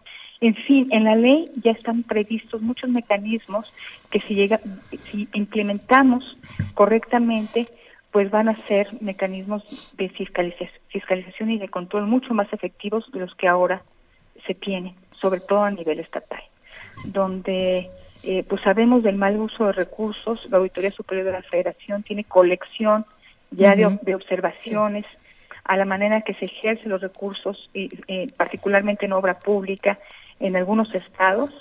Eh, ahora necesitamos que, pase algo. Claro. ¿Y qué es lo que y, y que pase pronto? ¿no? ¿Y cómo puede pasar? Pase pronto, y que pase pronto. Mira, va a tomar tiempo que este sistema cuaje. Yo creo que sería pues equivocado eh, generar una expectativa de que eh, eh, estas reformas anticorrupción van a tener efecto mañana. Eh, es un proceso de maduración institucional, de fortalecimiento y maduración institucional que va a tomar tiempo. Y hay que considerar que nos va a costar todavía más trabajo porque pues los políticos todavía no están convencidos. no, pues no, yo tampoco estaría. que se convencen, Entonces es va a ser un, un un ejercicio de, eh, eh, pues no, ahora sí que no permitir la simulación, ¿no? De, contar con un sistema eh, sofisticado, pero que en la realidad pues no es efectivo porque pues, se, se, encuentren maneras de simular. no estamos exentos de ese riesgo. No estamos exentos de ese riesgo. Yo tengo mucha fe en este sistema nacional anticorrupción, pero también reconozco la complejidad de aterrizarlo. Eh, creo que si su comité coordinador, si la participación ciudadana, si, funciona bien, si realmente este, este comité coordinador eh, genera buena política pública, inteligencia institucional, entonces eh, pues podremos esperar que esto evolucione de manera favorable. Nos va a tomar tiempo, pero si funciona bien, creo que estaremos cimentando instituciones muy importantes para nuestra democracia. Aquí el truco es no quedarnos sentados para esperar a que funcione, sino... Y esperar a que se convenzan los políticos. Exacto, eh, sino empujar desde todos los lugares hay que y seguir todos empujando. por supuesto. Hay, que seguir empujando, eh, hay que seguir eh, generando prácticas de transparencia, promoviendo estas prácticas de transparencia, que es un componente muy importante para eh, el control de la corrupción. Hay que ser observantes de la obra pública. Eh, ojalá y que eh, pudiéramos dar seguimiento a la obra pública de nuestras localidades. eh, tener información suficiente de su ejecución, que existieran mecanismos de rendición de cuentas eh, que elevara la calidad de esta obra pública y su impacto en nuestra vida cotidiana. Etna Jaime Treviño, te mandamos un inmenso abrazo. Muchísimas gracias por hablar con nosotros esta mañana. Un abrazo para ustedes. Muchas gracias siempre por, este generoso, esta generosa oportunidad. No, al contrario, nos escuchamos Al contrario, pronto. gracias. Hasta luego. Primer movimiento. La vida en otro sentido. Del 1 al 7 de agosto se va a celebrar este Día de la Lactancia. y por lo tanto, la lactancia, a ver, la lactancia materna ayuda a reducir la mortalidad por enfermedades como la diarrea y la neumonía. Esto se informó en la Semana Mundial de la Lactancia Materna. Nuestra compañera Virginia Sánchez preparó la siguiente información.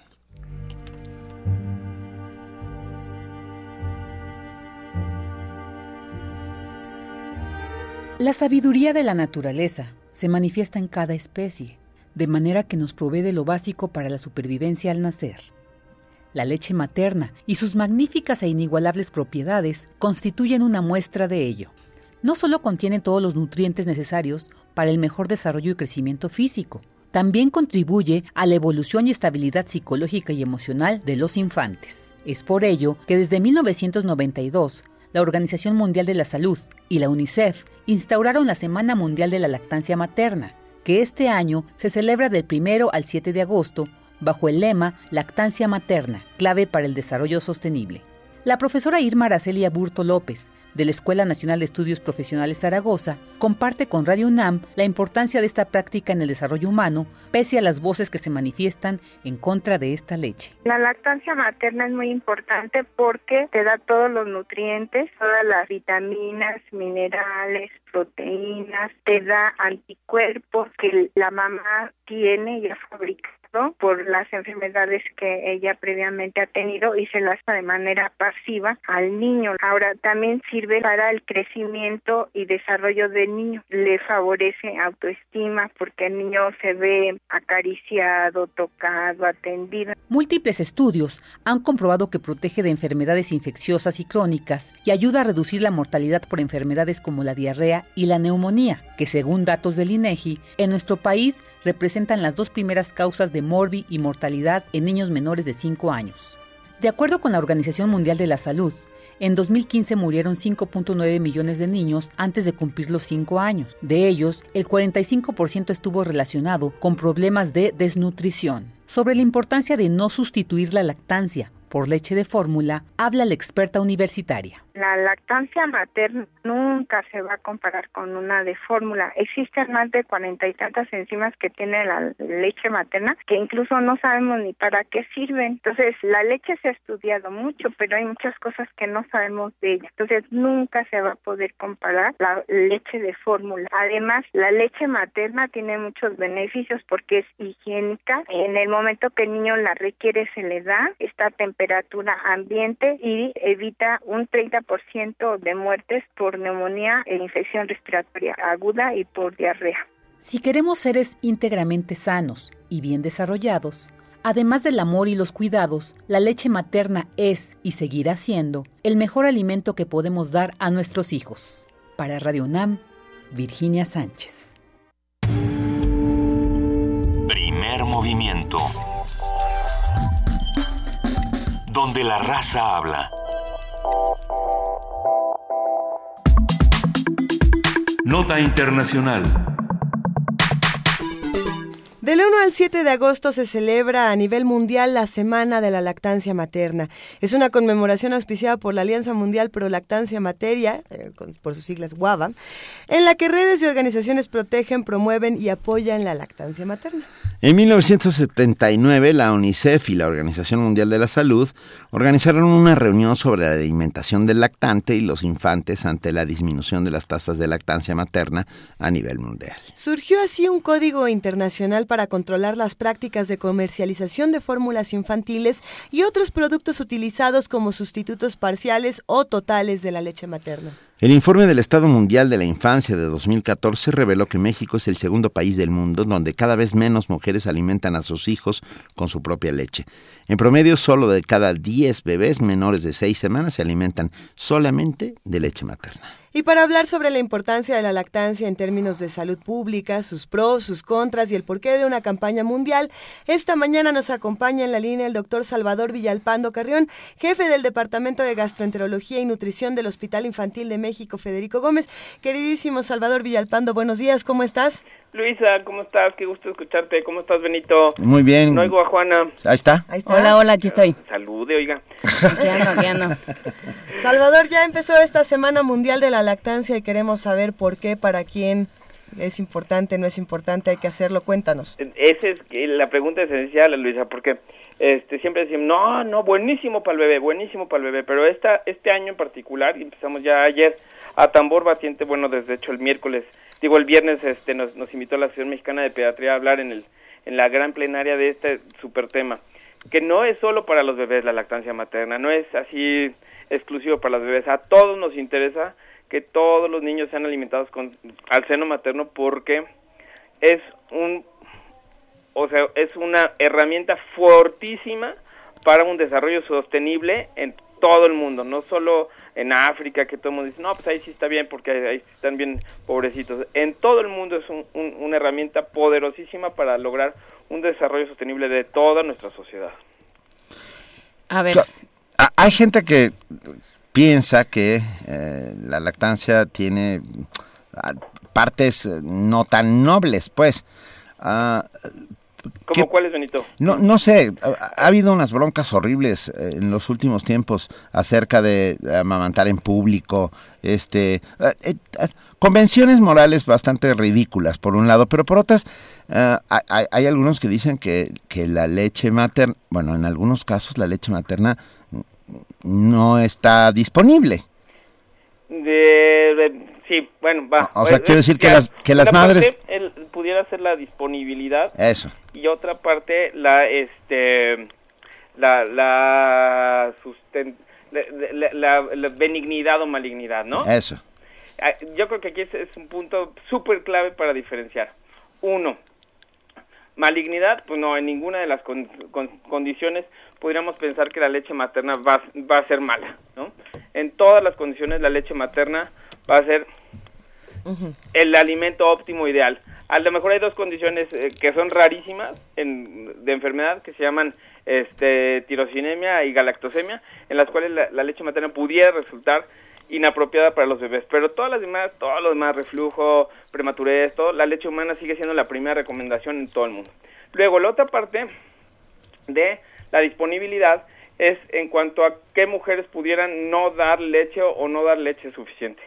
También ya lo hemos platicado acá, que ese es uno de, las, de los grandes eh, mitos, pero también es un hito, ¿no? De, este, de poder documentar y demostrar a la mamá que tiene lo suficiente para lo que su niño necesita. Y esto, este, es, digamos que 30% de los, de los niños pueden, 30% de las mamás, perdón, podrían estar percibiendo que producen leche o eh, una cantidad inapropiada de leche para, para su propio bebé. Y esto, pues, es a todas luces eh, falso. Todas las mamás eventualmente producen toda la leche que su bebé necesita. Si hay condiciones en las que pudieran eh, estarse este, viendo que no está siendo al 100% favorecida por alguna cosa de técnica, pero todas las mamás eventualmente logran producir la cantidad de leche que su bebé necesita. Y es una cosa que tenemos que empoderar a las mamás como este esta nueva estrategia también de este de sustentabilidad, ¿no?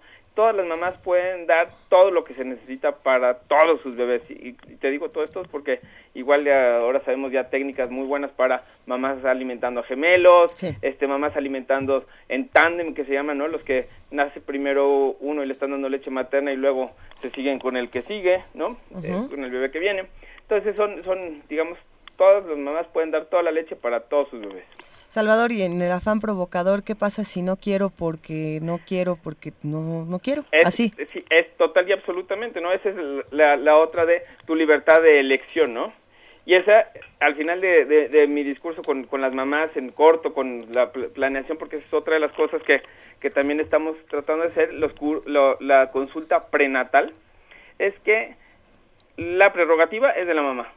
Nada más necesitamos darle todas las evidencias de lo fuerte que es para su bebé, lo bueno que es para su bebé, la capacidad que ella tiene, las ventajas que le va a dar a ella y en el contexto de lo que estamos hablando en esta semana de la lactancia, las ventajas que le va a dar a nuestra sociedad, ¿no? A nuestro, este, a, México, a, a, este, a Latinoamérica, eh, a la economía nacional, a todo el mundo nos va a dar ventajas, ¿no?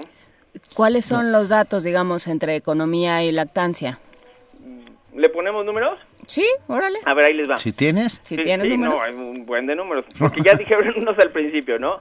Uno de la desnutrición que se asocia a 45% de la mortalidad en menores de 5 años asociada a una lactancia, a deficiencia de lactancia o una lactancia materna subóptima. Esto es a nivel mundial, ¿no? Es un dato súper fuerte, ¿no? O sea, 45% de la mortalidad y de la desnutrición pueden estar siendo asociadas a la parte de la a, a, una lactancia inadecuada. 45% de mortalidad y desnutrición. En menores de 5 años y desnutrición en menores de 5 años a nivel global. Otra, no amamantar se asocia con pérdidas de 302 mil millones de dólares al año a nivel mundial. ¿Cómo, cómo, cómo? No amamantar, o sea, el, el ejercicio de no dar seno materno a los niños se asocia con pérdidas por gastos en los sistemas de salud de 302 billones, ponen los americanos, que son 302 mil millones de dólares al año a nivel global en, en, estos, en estas condiciones.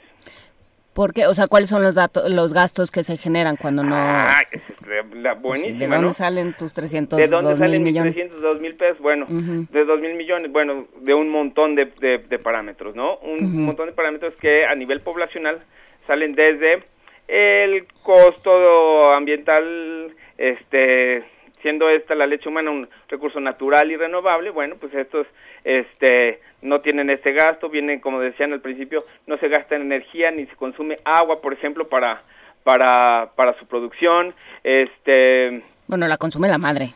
Sí, claro, pero no pastura, por ejemplo, que es de donde sale la leche de las vacas. O cerveza, hay muchas madres que dicen que tienen que tomar cerveza para lo de la lactancia. Sí, dicen, sí. Este, sí, esa es otra, ¿no? Luego, los empleados de las mamás, o sea, las mamás dejan de... Eh, tienen menos ausencia laboral al dar seno materno porque sus hijos se enferman menos y el costo de tratamiento de los niños que se enferman menos es mucho menor.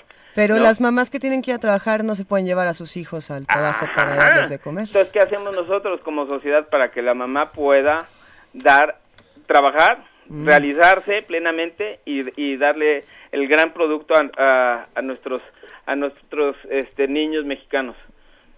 no que todo el mundo participe, que haya lactarios en los trabajos, que se haya este, reglamentos, eh, regulaciones de horarios flexibles para trabajar en las, en las instituciones, en las empresas, este, que haya mejores condiciones para que las mamás puedan tener horas de salida más tempranas, eh, muchas otras cosas, extender el periodo de, de licencia laboral esta es una de las cosas que la Organización Internacional del Trabajo propone como estándar tener al menos 14 semanas de eh, eh, ausencia de licencia laboral, ¿no? 14 semanas. Y solamente 53% de los países asociados eh, lo, lo están realizando, ¿no? En México tenemos ahorita 12 semanas y el, en, el, en el IMSS, eh, por lo menos hace dos semanas, fue que hicieron una extensión de decir, bueno, las mamás pueden usar esas 12 semanas como mejor decidan para el acompañamiento de su, de su bebé, no necesariamente este, tomarlas como se usaba antes, que dos semanas antes y luego diez semanas después, sino usar las dos semanas, pero no estamos todavía este, en el punto de las 14 semanas. Hay países como Chile que ya lograron 24 semanas de licencia laboral y eso les, les ha marcado una diferencia enorme. Por ejemplo, ellos son el único país en Latinoamérica que está marcando tendencias de descenso de obesidad infantil. ¿Cómo ven? Creo que ese es uno de los costos también bien importantes de donde podemos echarle a los 302 billones de dólares, ¿no? Claro. ¿Hasta dónde, doctor Salvador Villalpando, eh, dinos hasta, hasta qué edad es recomendable dar leche materna a los niños? Antes de los 15, ¿no? Antes de... no, por favor. no, no, esta, esa imagen. Es, es, muy en serio, es muy en serio esta pregunta, porque la Organización Mundial de la Salud nos recomienda que sea seis meses de manera exclusiva, sin ningún otro alimento, y prolongarla al menos hasta los dos años. Fíjate, al menos hasta los dos años.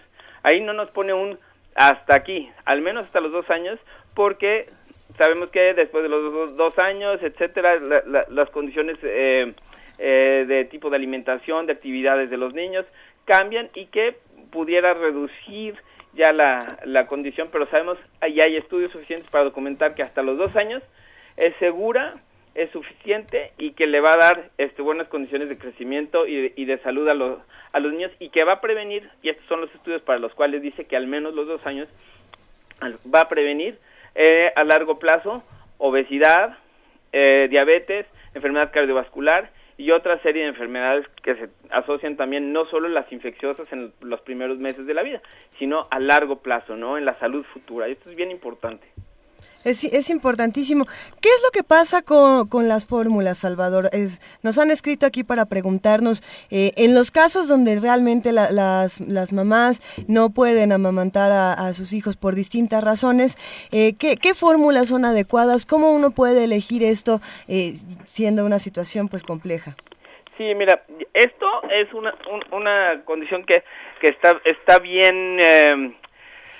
Ah, bien, franqueada, ¿no? Hoy en día tenemos regulación suficiente para que las fórmulas que están diseñadas para niños en, eh, los primeros años de la vida se utilicen como tales.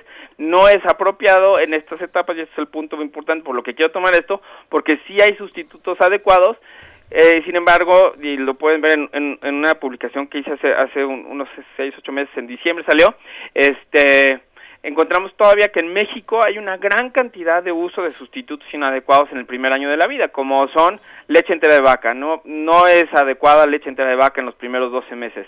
Este jugos, muy importantemente están apareciendo jugos, está como medio de moda, este, pero también en el canal de este la parte tradicional tenemos que atoles, este, tés azucarados, Fíjate que el pulque Benito no se lo dan directamente a los niños, pero sí sabemos y hay muchas publicaciones al respecto del valor nutricional que puede tener el pulque en las mamás que están alimentando al seno materno. No es la primera recomendación, pero sí para las mamás que tuvieran una baja o una restricción calórica puede ser una, una opción adecuada en, las, en los lugares donde no tuviéramos otras, otras fuentes. Pero más que las fórmulas, lo que yo estoy pensando es que tratemos de hacer la campaña de que si tenemos leche materna, a usarla. A, usarla, ¿no? esta, esta para, si tenemos leche materna, si está tan buena, si nos da tantos beneficios a todos, pues hay que usarla, ¿no? Y hay que, hay que darle todas las, este, todo el potencial y todo el, el, uh, a, las mamás hay que empoderarlas para que realmente ¿no? Se la crean y nosotros también entrarle. A ver, es que yo creo que ahí estaría eh, bueno para cerrar el tema, Salvador. Eh, con dónde se puede acompañar a estas a estas mujeres que van a dar a luz o que ya dieron a luz y que quieren saber más del tema porque es un es un proceso en el que se tiene que acompañar a las mamás. Sí y, fíjate Juana que, que, tiene que ir desde antes este tiene que ir mucho antes inclusive las propuestas van desde el currículum escolar desde la secundaria pues no y el otro componente bien importante es la normalización y que todos le entremos no las políticas de protección con equidad de género en la que hablemos de una triada de atención en la que está incluida un papá, una mamá, una pareja, este el bebé, o sea que todos estemos involucrados porque esto eh, sustenta y se ha demostrado también que es con las condiciones en las que más empoderamiento le podemos dar a la mamá, que como les dije al principio, es prerrogativa de la mamá, pero todos los demás estamos este, para apoyarlos.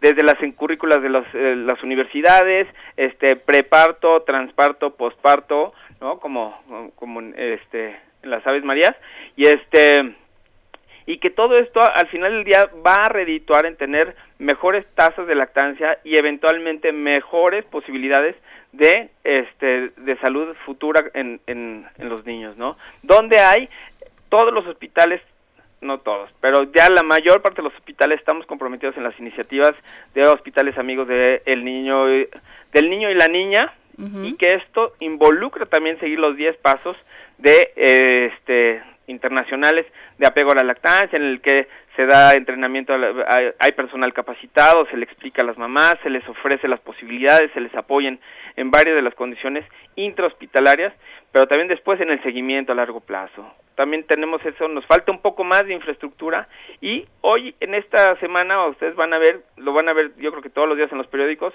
un montón de, de nacimientos por, este, de lactarios y lugar y salas de lactancia donde las mamás, y de bancos de leche, perdón, también, donde las mamás pueden estar en sus lugares de trabajo obteniendo la leche que pueden dejar al día siguiente para sus hijos. Es otra de las formas, también es parte de las iniciativas de la, de la Secretaría de Salud, este, junto con una normatividad que va a estar apareciendo en los, en los meses próximos seguramente, para que vean que, o sea, que está, o sea, de todo esto hay muchas cosas que se tienen que hacer en política, pero hay muchas otras que nosotros como sociedad civil tenemos que anticiparnos, ¿no? Por supuesto. De verdad, mil gracias, doctor Salvador Villalpando Carrión, jefe del Departamento de Gastroenterología y Nutrición del Hospital Infantil de México Federico Gómez y nuestro pediatra de cabecera. hombre, Benito, Juan Inés, Luisa, muchísimas gracias por la invitación. Qué gusto platicar con ustedes. Perdón que no los pude acompañar en la, en la, en la cabina. Nos acompañas en espíritu, querido Salvador. Gracias. Gracias a ustedes. Un abrazo. Un, abrazo. Bye. Y tenemos uh, café olé, digo, hablando de leche, café con leche. Combina bien, combina Virgal bien. et y Simon Joie.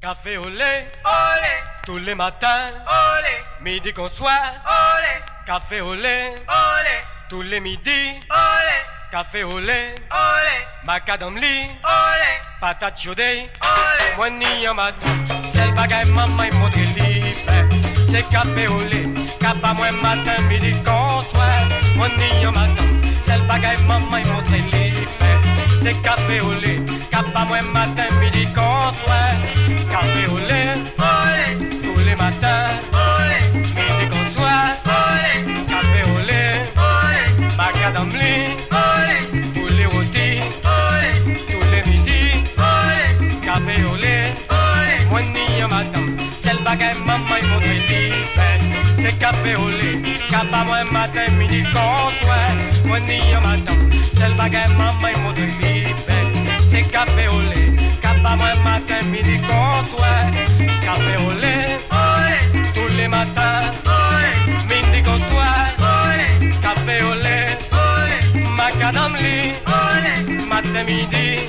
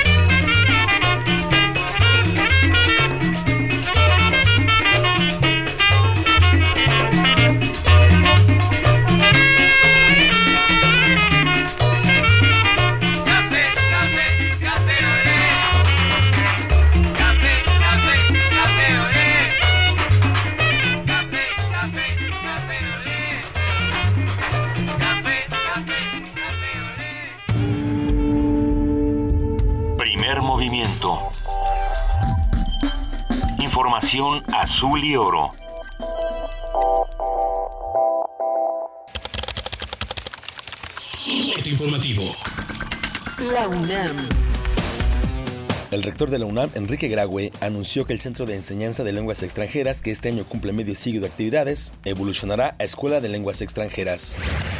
En un lustro, la realidad aumentada será algo cotidiano como el uso de los teléfonos inteligentes, por lo que debemos estar preparados para este paso tecnológico, aseguraron Alejandro García y Óscar Clavellina, académicos de la Facultad de Ingeniería de la UNAM. Nacional.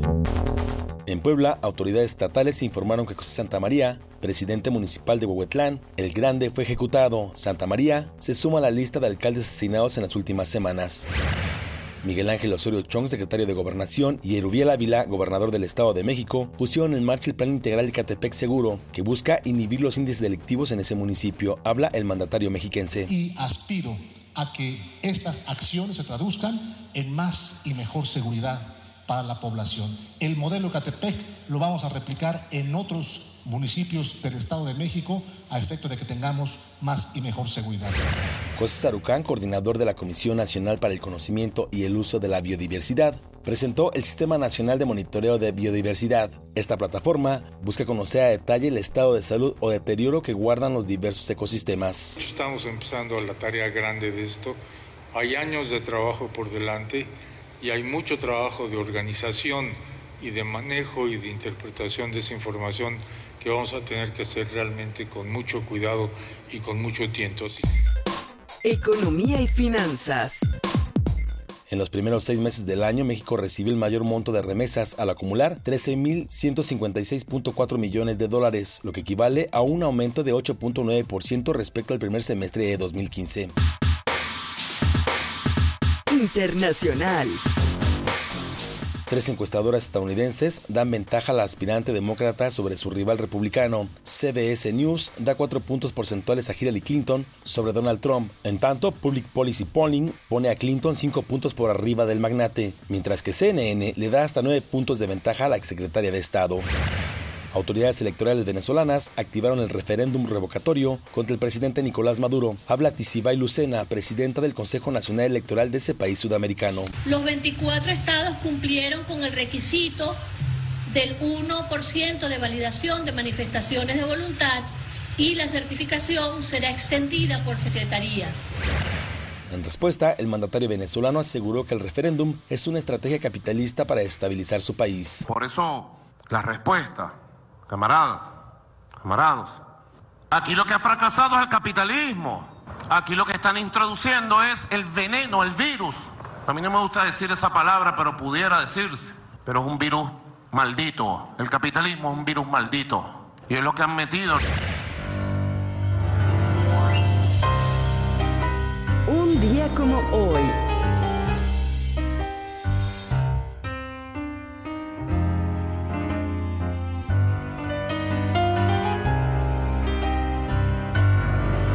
En 1947 nació el escritor y periodista argentino Mempo Giardinelli. Es reconocido por sus cuentos y novelas eróticas. Santo Oficio de la Memoria y Luna Caliente son algunas de sus obras más destacadas.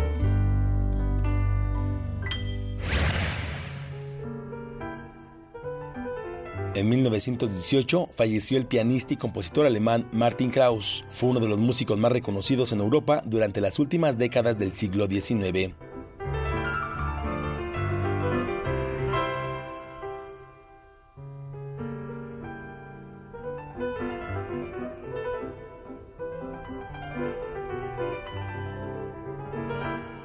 Hasta aquí la información. Buenos días.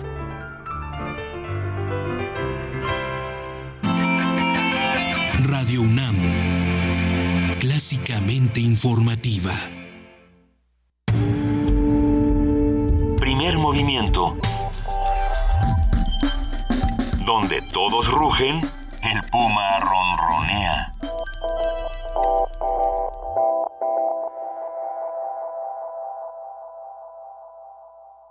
...524 programas al aire... ...94.320 minutos de discusión y análisis... ...dos, años. ...una comunidad... ...primer movimiento... Celebra con nosotros el jueves 4 de agosto desde las 7 de la mañana en la sala Carlos Chávez del Centro Cultural Universitario. Sigue la programación y conoce la directriz para ganar tus boletos. Primer movimiento. El mundo desde la universidad. Ingredientes para hacer la pócima de la diversión. Ancas de rana intrépida. Ratones de laboratorio. Plumas de pollo creativo. Mm, medio litro de carcajadas. Y listo. Revolvemos todo y decimos... ¡Hocus Pocus! Hocus Pocus, la revista de los peques y no tan peques. Todos los sábados de las 10 a las 11 de la mañana por el 96.1 de FM. Diviértete aquí en Radio UNAM. ¿Eres de los que se la pasa posteando fotos en el Face burlándose de los políticos? ¿Dándole retweet a esas frases inteligentes de protesta? ¿Muestras tu inconformidad en redes sociales? ¿Haces memes quejándote del gobierno? En el Partido Humanista queremos decirte que eso no va a cambiar las cosas y que si quieres que este país cambie, tienes que ponerte a trabajar. Y el partido político es el mejor instrumento para cambiar las cosas. Y este es nuevo, no tiene vicios y tiene espacios para ti. Súmate, conócenos y pongámonos a trabajar. Partido Humanista Ciudad de México.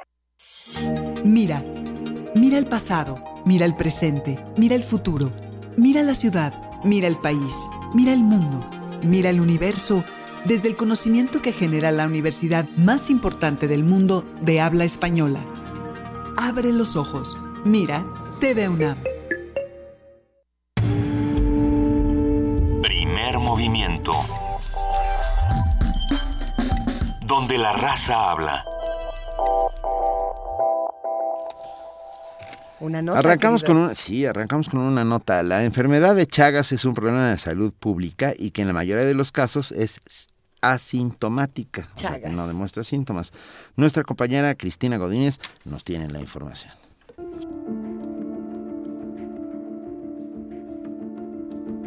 En México puede haber más de 800.000 personas infectadas por Trypanosoma cruzi, parásito que causa la enfermedad de Chagas. Se desconocen varios aspectos de este padecimiento. Desde la infección inicial a la fase aguda, la sintomatología no es notoria, pues al introducirse en el torrente sanguíneo, el parásito se aloja en cualquier tipo de células. Es la doctora Berta Espinosa Gutiérrez del Instituto de Investigaciones Biomédicas de la UNAM.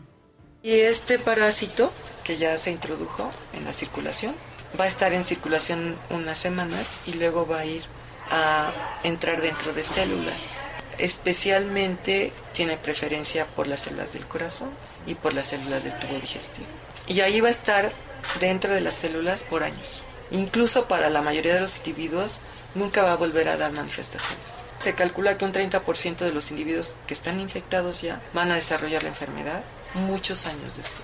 Cuando ya la persona siente mal, tiene problemas cardíacos o digestivos, acude con los médicos y los médicos pues lo que van a hacer es tratar los síntomas. Comentó que esta afección es un problema de salud pública aún no reconocido en toda su dimensión.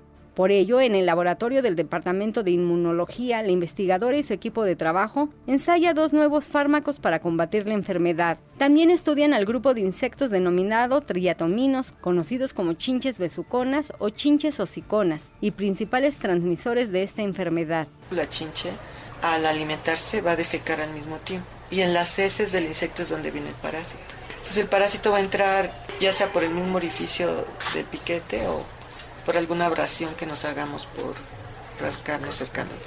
Y entonces la sintomatología de esa fase que se conoce como fase aguda no es muy notoria. Puede ser un dolor de cabeza, puede ser malestar general como una gripa, que pasa en unos días y entonces nos volvemos a sentir bien. Entre las formas de transmisión están de madres a hijos, la vectorial y por transfusión sanguínea. Además, en Sudamérica se han registrado brotes de transmisión oral a través de alimentos y bebidas contaminadas con el parásito. Para Radio UNAM, Cristina Godínez.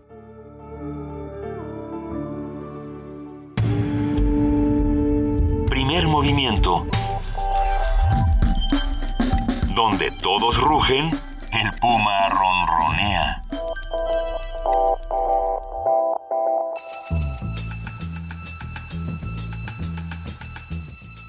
Es hora de poesía necesaria.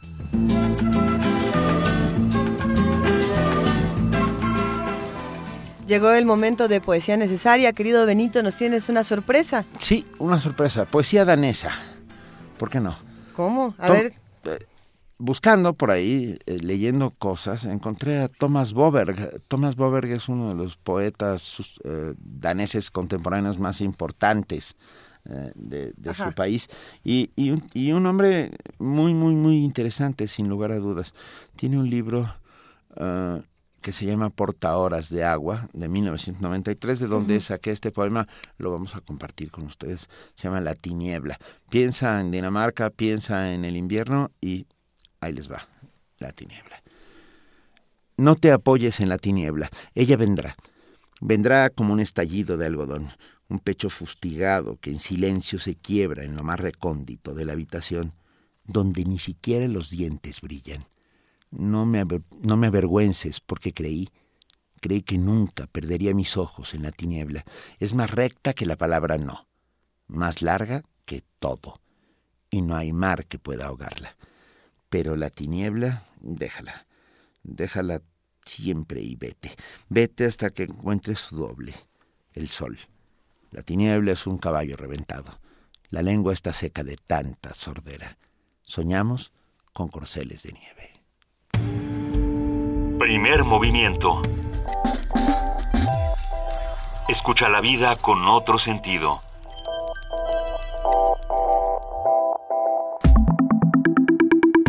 La mesa del día. El libro La enfermedad del amor de Francisco González Cruzí eh, recorre las teorías científicas y brinda una discusión sobre la naturaleza patológica de la obsesión erótica y del amor. El autor reúne los principios sobre la dimensión erótica de la vida y su camino hacia la humillación y el fracaso, entre otras inquietudes. Es un texto en el que se agrupan relatos de todas las épocas, donde González Cruzí recurre a la ironía para examinar los acontecimientos confusos de la historia del erotismo y sus obsesiones. Francisco González Cruzí, profesor emérito de patología en la Universidad Northwestern, ha escrito más de 200 artículos en revistas especializadas. Fue galardonado con el premio Serono Merck en Roma por su libro Tripas llevan corazón, traducido al italiano como Organi Vitali, exploración en el nostro corpo de la editorial Adelphi. Hoy tenemos el placer de charlar con el doctor Francisco González Cruzí sobre el amor como enfermedad, el trabajo del escritor científico y la posibilidad de educar a través de la escritura. Doctor Francisco González Cruzí, un verdadero placer hablar con usted esta mañana. Buenos días. Buenos días y muchas gracias, el placer es mío. Eh, para nosotros es un placer. Tenemos en nuestras manos su libro La enfermedad del amor, la obsesión erótica en la historia de la medicina, editado por Debate, que por cierto tenemos algunos ejemplares para eh, posteriormente eh, regalar. un poco la síntesis de la enfermedad del amor. Lo hemos, lo hemos leído con mucho, con mucho cuidado y, placer. y con mucho placer, hay que decirlo.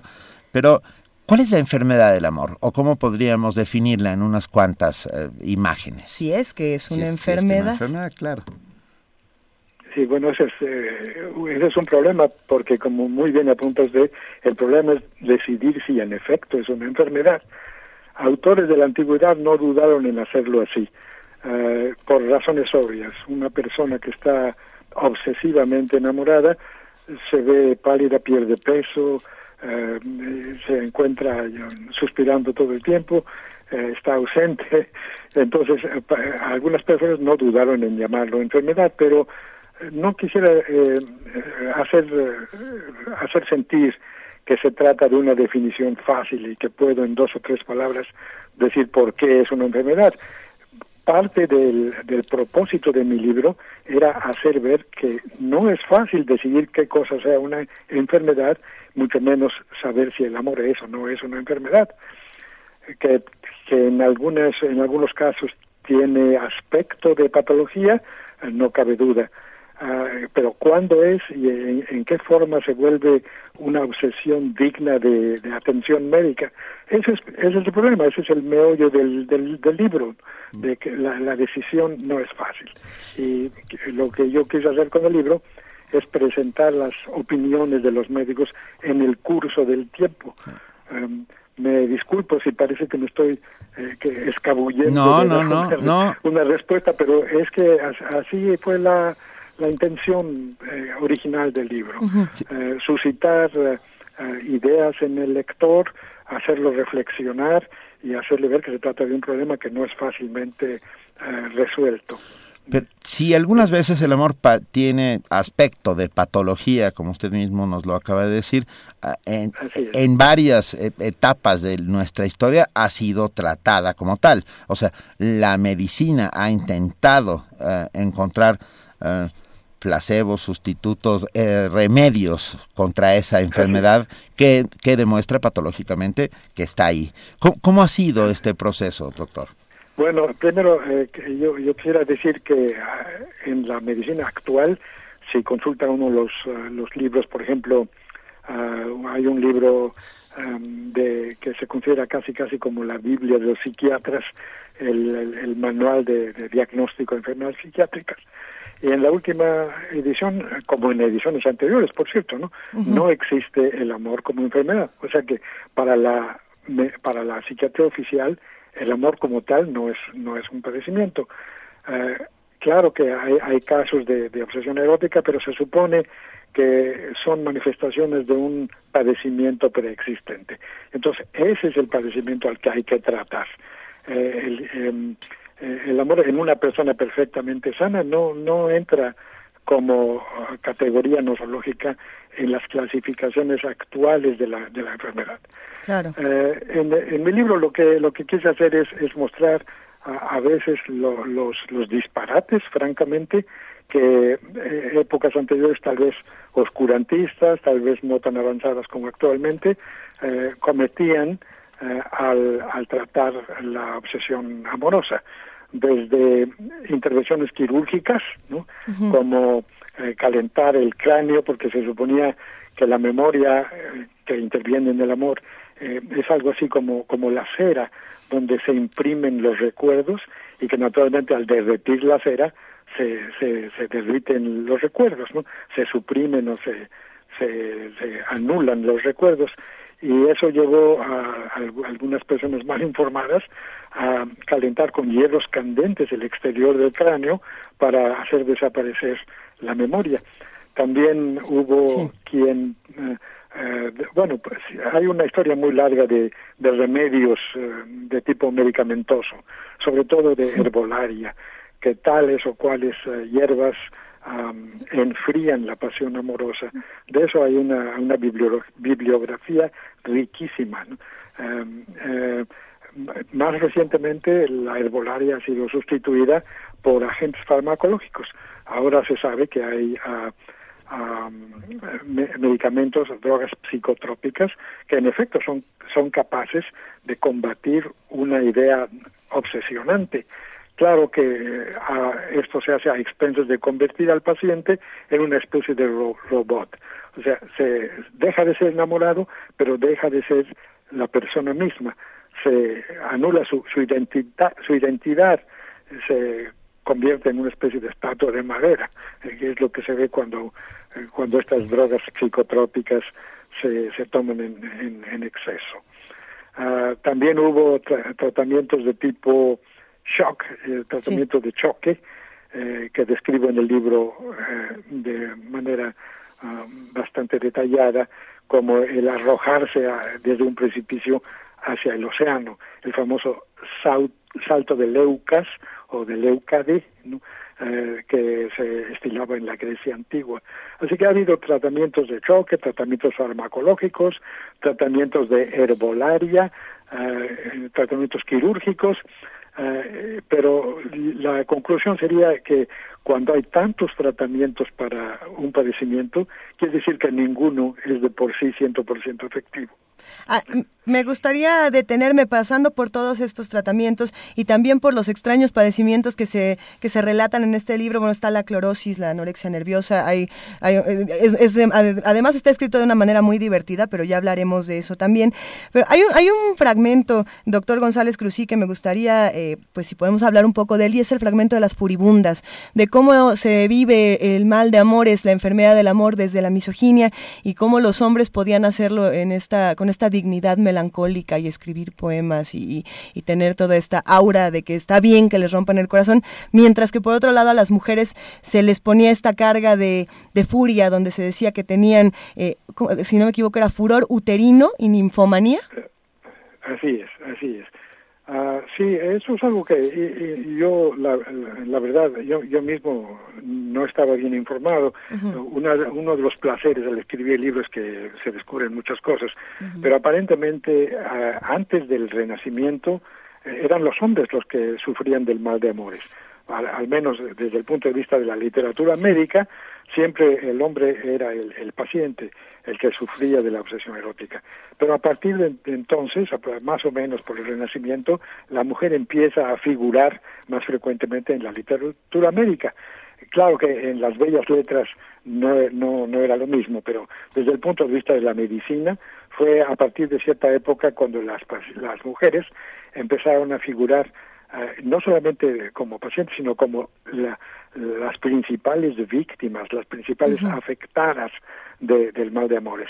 Y en efecto, como, como usted acaba de, señalar, cuando era el hombre el que era víctima, se suponía que, que su padecimiento oh, eh, era, era fecundo eh, en cuanto a pensamientos y actos, o sea, lo, lo, lo convertían en un poeta, lo hacían eh, creador de, de obras literarias, musicales, etcétera. En cambio, a, la mujer, no, al contrario, la mujer era simplemente un caso patológico, actuaba en forma aberrante y muchas veces condenable. El, un aspecto muy interesante de la misoginia es cómo toda la personalidad femenina ah, se redujo, y hasta muy recientemente, eh, hasta principios del siglo XX, por cierto, se redujo sobre todo a un solo órgano, el útero. Ah, no recuerdo si cito en el libro a autores médicos Ah, que decían que en efecto toda la mujer es útero, tota mujer uterus, decían en latín. Y, muchos padecimientos se explicaban ah, como teniendo su origen en, el útero. La, histeria, por ejemplo, ah, cuyo nombre viene de histeros, que significa precisamente el útero, la matriz.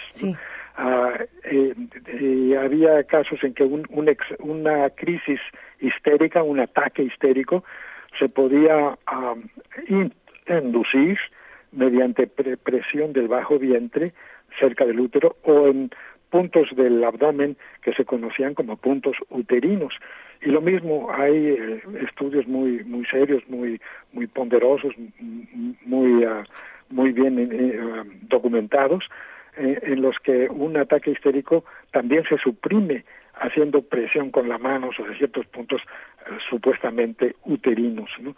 Así que la misoginia adquirió ese, ese carácter peculiar, que toda la, toda la mujer se puede reducir en última instancia al, al, al útero, ni siquiera a un órgano más noble, eh, entre comillas noble como el cerebro, sino precisamente a, a, la matriz que ocupa una posición un tanto deleznable en el, en el cuerpo, porque como, como es eh, bien conocido, entre los antiguos se decía que el, el útero, el, el, lugar donde se forma el ser humano, es un lugar innoble. Si se tratase de un bien raíz, los agentes de bienes raíces tenían dificultad en venderlo porque su posición es muy mala. Enfrente está el repositorio de la orina y atrás está el repositorio del excremento, o sea, el recto. Eh, y, el, útero se encuentra precisamente atrás de uno y enfrente de otro, ambos de muy, de, muy poco valor. Pero en fin, eso es el, el, origen del hombre es así para todos. Hasta los más encumbrados, su origen es siempre es siempre bajo. Este es un, un lugar común de los moralistas antiguos. ¿no? Eh, eh eso y finalmente, allá por el siglo XIX, el, el, se creó esto de la, del furor uterino, eh, donde la, la, locura, o sea, el desorden mental inducido por el útero, adquiría formas feroces, como por ejemplo de, de la ninfomanía, en donde la mujer era demonizada, pintada como, como un verdadero demonio uh, de, de lujuria y de deseo sexual. Esto, es todo lo que puedo decir al respecto. No, Una maravilla. No, bueno, mil gracias. Ah, y es cuando, en, el siglo, a principios del siglo XX, cuando aparecen los consoladores como método terapéutico, ¿no, doctor? Eh, no he investigado ah, muy bien ese, problema, pero, pero es cierto que el, eh, el acto sexual se consideró por mucho tiempo como una especie de, de, de cura, de cura para la, para la para la obsesión erótica, la enfermedad del amor, que como ya como ya apuntaban ustedes, eh, en un tiempo tomó un cariz un poco diferente, de, de, un, de, palidez, de palidez de tinte verdoso, que se llegó a llamar clorosis, y por mucho tiempo. Yo todavía recuerdo que en mis años de estudiante de medicina, pero estoy hablando ya de más de medio siglo, hace más de medio siglo, eh, todavía algunos profesores hablaban de la, de la clorosis, muy pocos ya, y era una enfermedad que desaparecía. Se suponía que esto eh, se veía sobre todo en mujeres jóvenes o adolescentes, sobre todo al, principiar la, la pubertad, y se pensaba que eh, este tipo de padecimiento los, se, hinchaban los pies, la, paciente estaba obviamente anémica, pálida, desganada, perdía peso, a veces en forma alarmante, y que todo eso se podía em, curar simplemente teniendo un acto sexual. En fin, todo esto está em, em, detallado con un poco más de prolijidad en, el libro. Doctor, es, es, una maravilla hablar con usted. Usted no está para saberlo ni nosotros para contárselo, pero admiramos muchísimo todo su trabajo y nos interesaría mucho que nos contara cómo se relaciona, por ejemplo, este libro, La enfermedad del amor, con este otro libro que usted escribe hace unos años sobre la naturaleza de las cosas eróticas, donde también se relata mucho esta parte.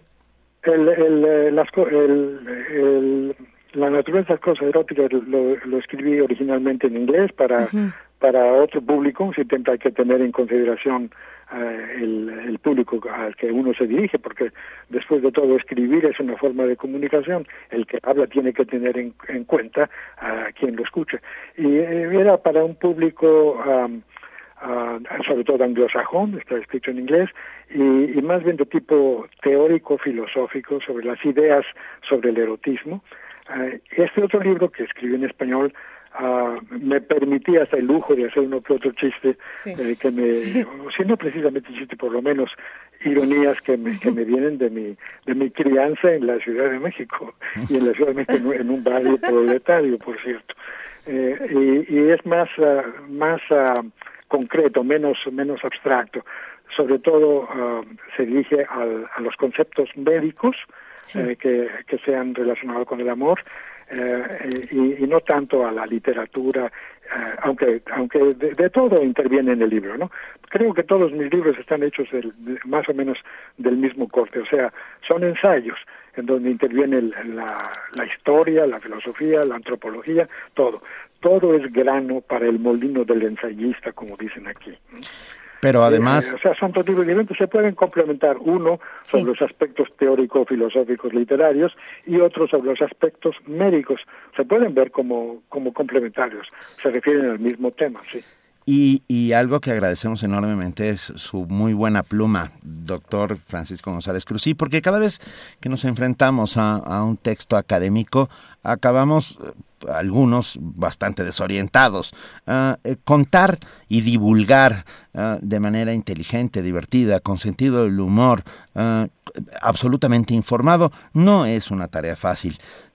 Y a usted... Muchas gracias. Yo eh, procuro eh, hacer, uso del lenguaje porque tal vez con la ansiedad y el temor de, perderlo, porque estoy inmerso en un océano de gente de habla de habla inglesa no mi propia familia por diversas razones no mi esposa no no es no es mexicana no no es hispanoparlante. De hecho mi esposa es china. Me entiendo con ella en uh, en inglés, ¿verdad? Porque mi, mi mandarín es muy defectuoso. entonces, entonces, me entiendo. Y, y mis hijos, por diversas otras razones, eh, hablan mal el español. Eh, son cosas sobre las que uno no, no siempre puede tener control. Eh, entonces, eh, como una especie de acto desesperado, me aferro como el náufrago a la tablita salvadora al, al español, ¿no? Y trato de, de hacerlo con el, con, la, con el español más acendrado que puedo, ¿no? Aunque a veces digo, siento que se me escapa. No, no, en lo absoluto, no se escapa, al revés, nos captura completamente. Eh, pensando y retomando el tema de la enfermedad del amor de este maravilloso libro que tenemos aquí en la mesa de primer movimiento, doctor, hay una parte testimonial muy interesante. Eh, no solamente está esta parte de investigación fascinante, sino esta parte donde hay otras voces que narran lo que les ocurre y que narran esta parte muy personal. ¿Qué, cómo, ¿Cómo ha sido recuperar todos estos testimonios? Ah, creo que se refiere al, al último capítulo donde eh, creo una, eh, si se me, me imagino una, una conversación eh, filosófica entre gente que, que afirma que el amor es enfermedad y gente que cree que no es una enfermedad. Entonces fue una conversación enteramente imaginaria, donde usé personajes eh, que se convertían en la voz de algún concepto ah, en pro y, y otros que eh, los usé como voceros de un concepto en contra de la idea de que, de que el amor, pero es enteramente enteramente imaginaria. Claro, algunas ideas son son mías también, pero las puse en boca de un de un de un grupo de personas que eh, de contertulios que se encuentran en un café discutiendo sobre si el amor es o no es una enfermedad. Eh, es simplemente una manera de exponer ideas que de otra manera hubiera resultado demasiado árido, demasiado aburrido, ¿no? Pero ponerlo ya en forma de conversación aligera un poco la situación, aunque aunque tampoco eh, con la con la liviandad y la viveza que yo hubiera querido, pero por lo menos se hacen más, uh, como se dice, más más propias al paladar de la gente. Se puede morir de amor, nos lo mostró, híjole, desde Tolstoy a Shakespeare, pasando por, por todos los grandes, ah, pero ah, patológicamente, ah, desde la medicina, ¿se puede morir de amor? Eh, sí, aunque como yo decía a alguien que me lo preguntaba, no sé de ningún patólogo y yo tengo, por lo menos tuve la experiencia de más de 30 años de ejercer la patología y de hacer autopsias, no sé de ninguno que haya hecho un diagnóstico oficial de que causa de muerte el amor. Sería precioso, sería precioso. sería precioso. Sí, ¿verdad? Los poetas y los literatos sí han, han, dicho que abren el corazón y encuentran, no sé, una flor o algo así. Pero ah, eh, es evidente que aunque, aunque el problema es saber si una emoción muy poderosa uh, puede, uh, puede causar la muerte, ¿no? Eh, y creo que eh, más reciente, eso es algo reciente, que se ha desarrollado sobre todo en los últimos 20 o 30 años, no, más, eh, se, ha visto, se ha podido ver que hay una, enfermedad del corazón que en la autopsia no muestra ninguna lesión concreta, o sea, ninguna lesión visible ni, ni por la vista así como así, ni, ni por examen microscópico las fibras musculares del, del corazón eh, se encuentran perfectamente sanas. Y sin embargo el corazón eh, falló y, se detuvo y hasta el punto de causar la, la muerte, hasta el punto de ser una lesión irreversible. Esto ya se ha podido ver recientemente mediante examen radiográfico, o sea, cuando se ve por fluoroscopía el corazón actuando, se ve que hay cierta parte del corazón cerca de la punta, cerca del ápex, eh, que, no, que, no, que no se contrae bien y esto siempre a resulta de una emoción demasiado poderosa. Eh, fue un autor japonés que estudió varios casos de este tipo eh, desde diferentes ángulos y actualmente se conoce como la enfermedad de este japonés que a, veces me escapa el nombre, creo que es Taksubuo, Taksubuo. En fin, este, este japonés identificó este padecimiento. una persona recibe una emoción fortísima, la, la, muerte de algún ser querido o algún familiar uh, y, y, cae calfunado, pero no se encuentra un infarto del miocardio. Las, las, las arterias coronarias estaban abiertas, estaban patentes, microscópicamente no hay lesiones de infarto o de necrosis de ninguna parte del corazón. Y sin embargo, si se hubiera examinado poco antes de morir, se habría visto que ciertas zonas del corazón no se contraen o, no, o se contraen muy mal, y, y, eso es lo que constituye el famoso síndrome de este japonés, el Taksubuo.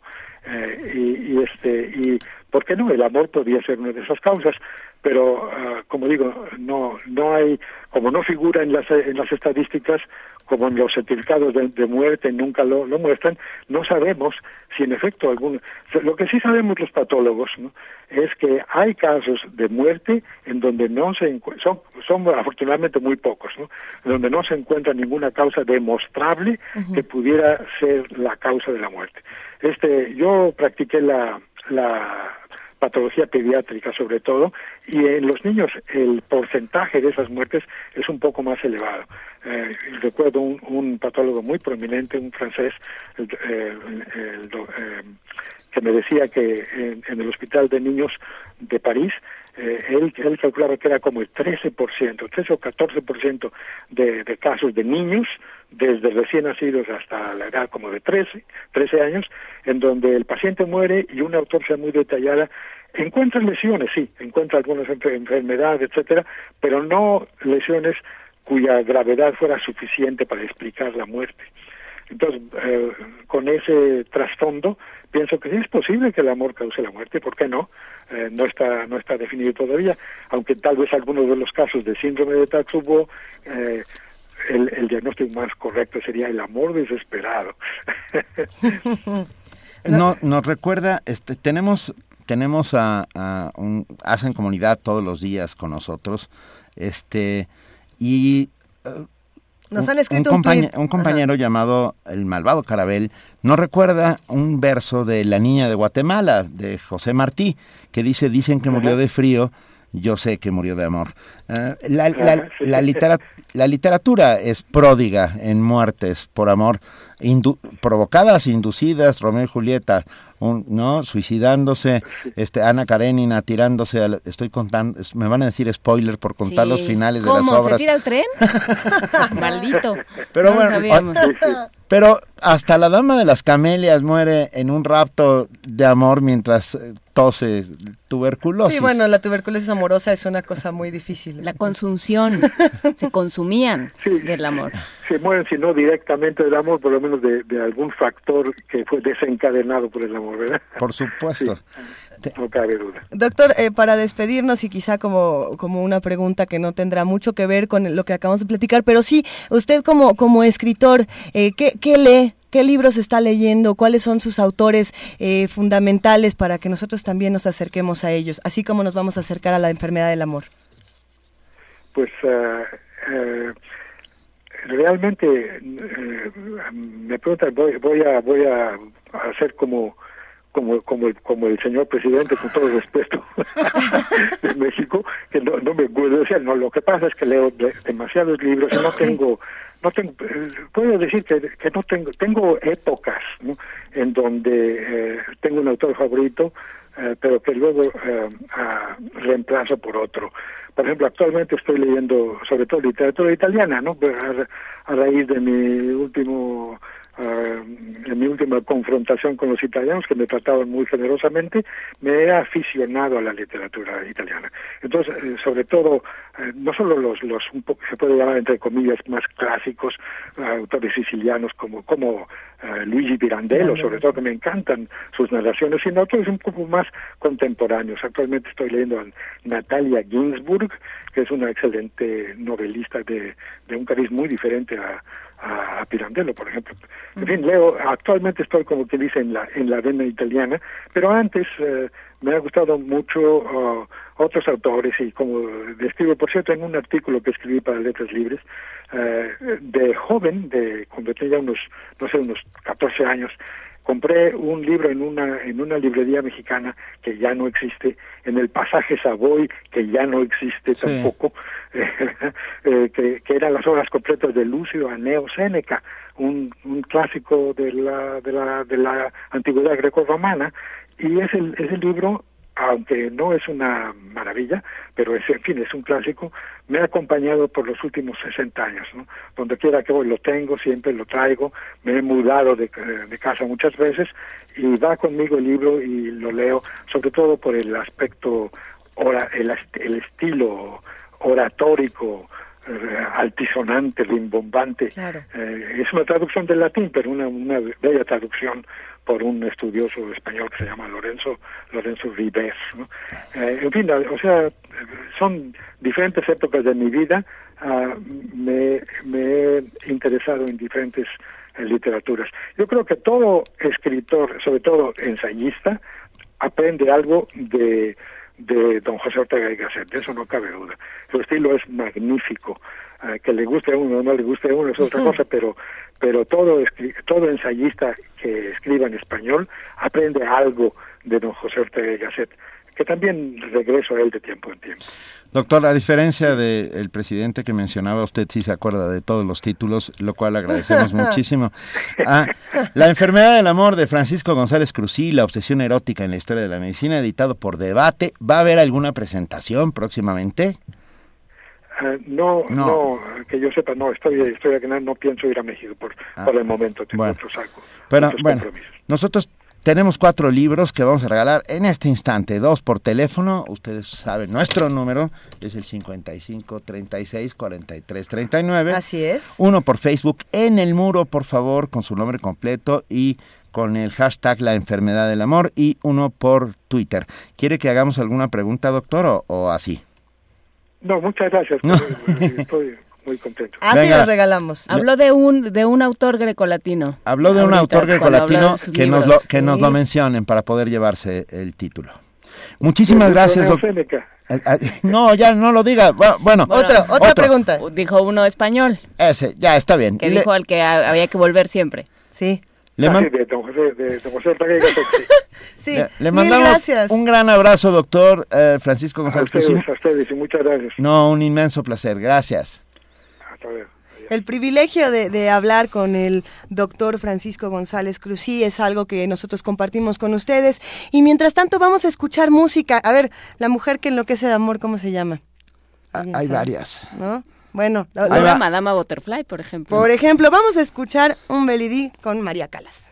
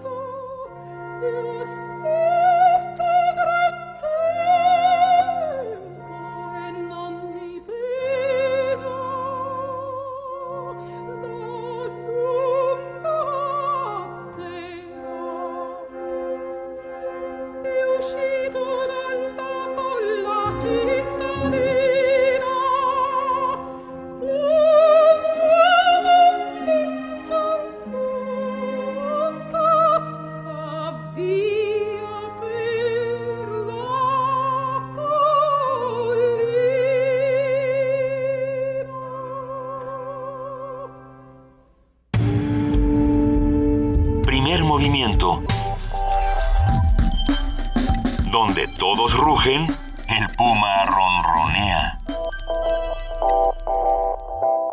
¿Quién se murió de amor ahorita?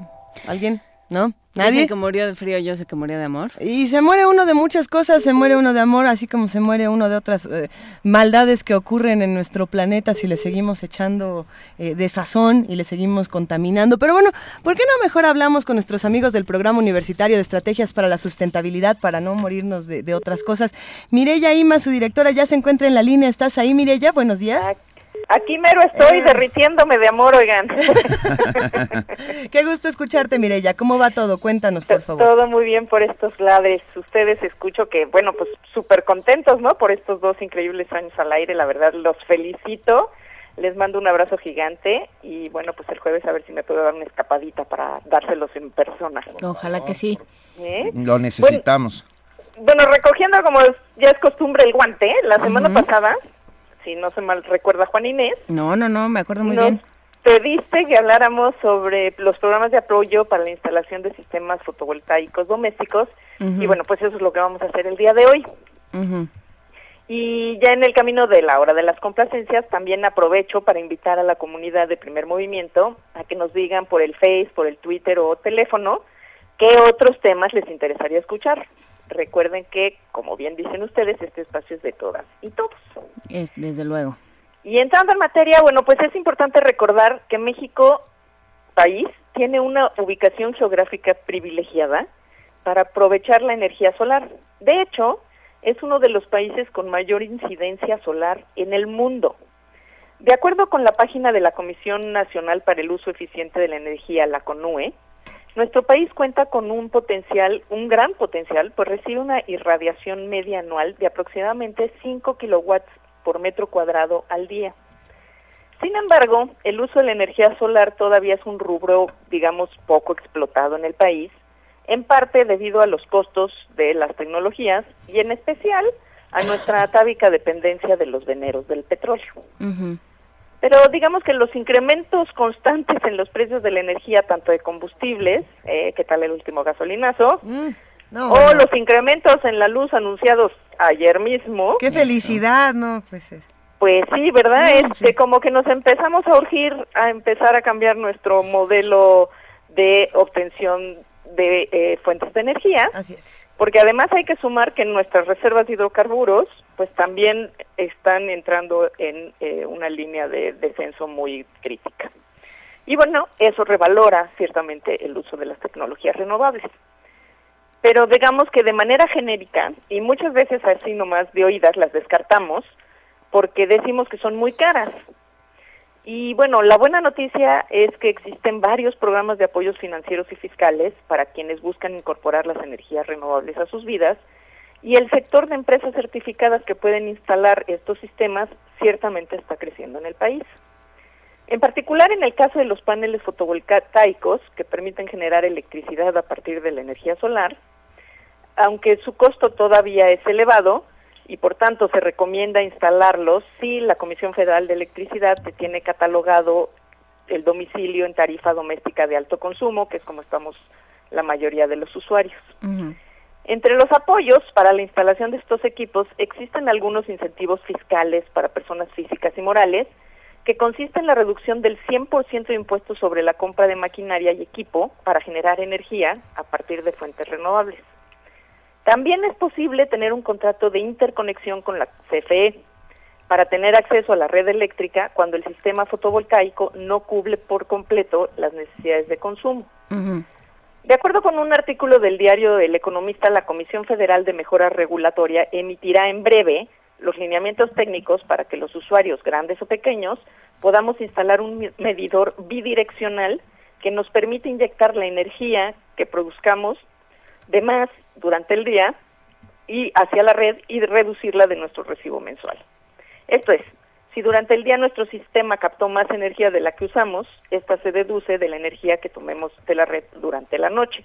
Aunque en realidad en los hogares, aunque no parezca lógico, usamos mucha más energía durante el día que durante la noche.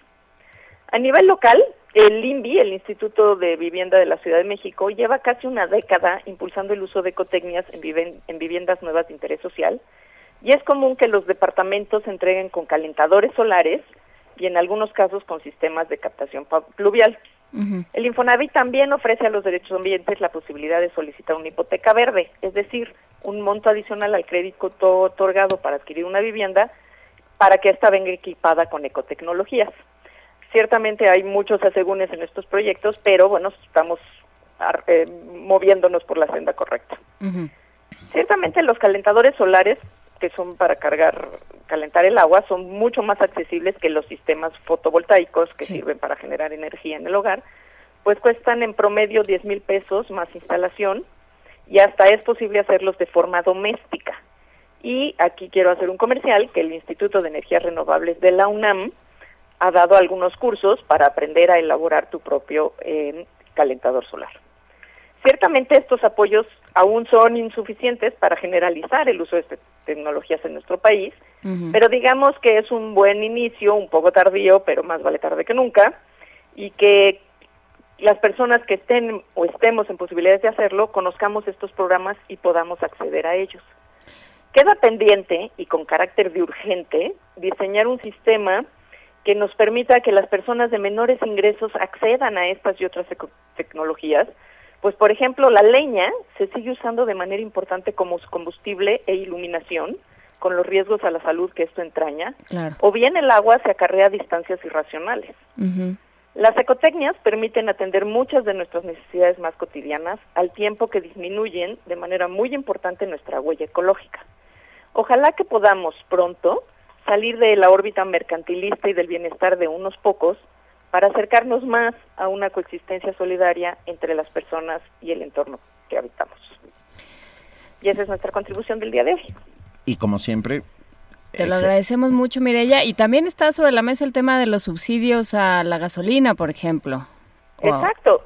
Está, exacto, hay subsidios a la gasolina, pero también hay subsidios a una gran cantidad de industrias y empresas que en realidad pues este son quienes deberían de estar pagando esos impuestos para poder subsidiar a quienes no tienen capacidad económica de adquirir pues productos tan elementales como el gas, como la energía eléctrica y como el agua que nosotros en las ciudades estamos dando por sentado y en incluso en zonas aledañas a las ciudades o, o parte de las ciudades que no tienen estos estos este insumos básicos para tener una vida del siglo XXI, ¿no?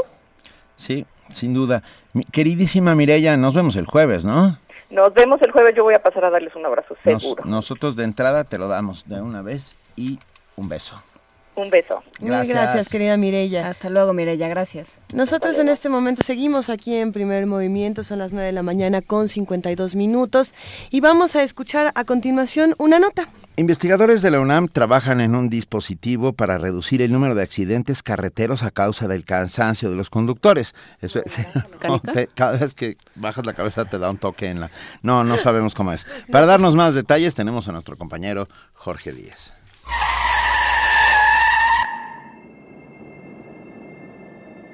La Facultad de Ingeniería de la UNAM trabaja en un sistema de alerta para conductores que se quedan dormidos mientras manejan por el estrés o cansancio.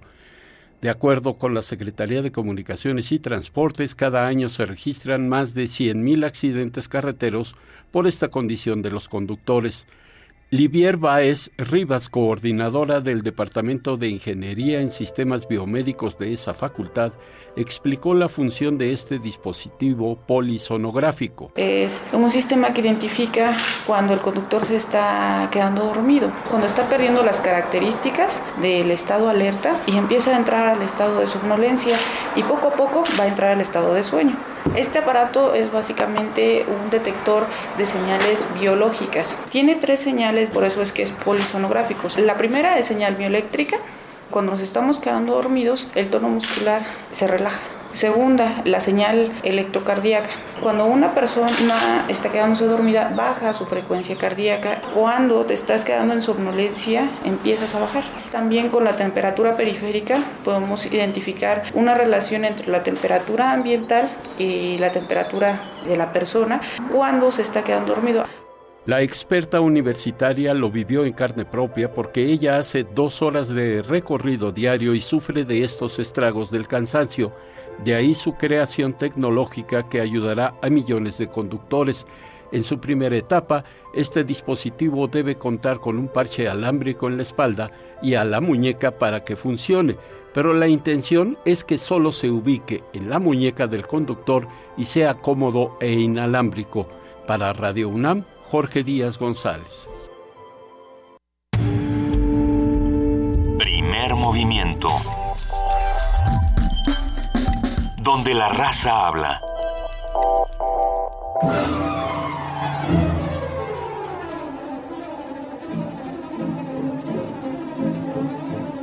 ¿Qué suena? Ay, no sé, ¿por qué? no, yo sí sé. Porque ¿Sí? Sí, está. La dueña de los boletos. Ah. La ama y señora de los boletos. sí, the master of the, ¿Sí? of the tickets. la reina de los boletos. The master of the tickets. Está aquí nuestra queridísima Vania Noche. Hola, muy buen día. ¿Quieren bien con ella? ¿Qué va a pasar, Vania? Cuéntanos qué va a haber Oye, en Radio UNAM.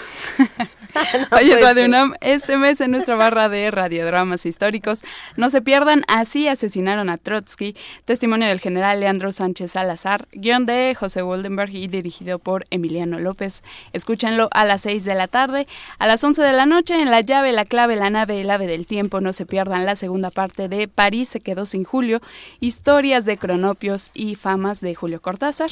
Recuerden que estamos conmemorando el aniversario 102 del natalicio de Julio Cortázar.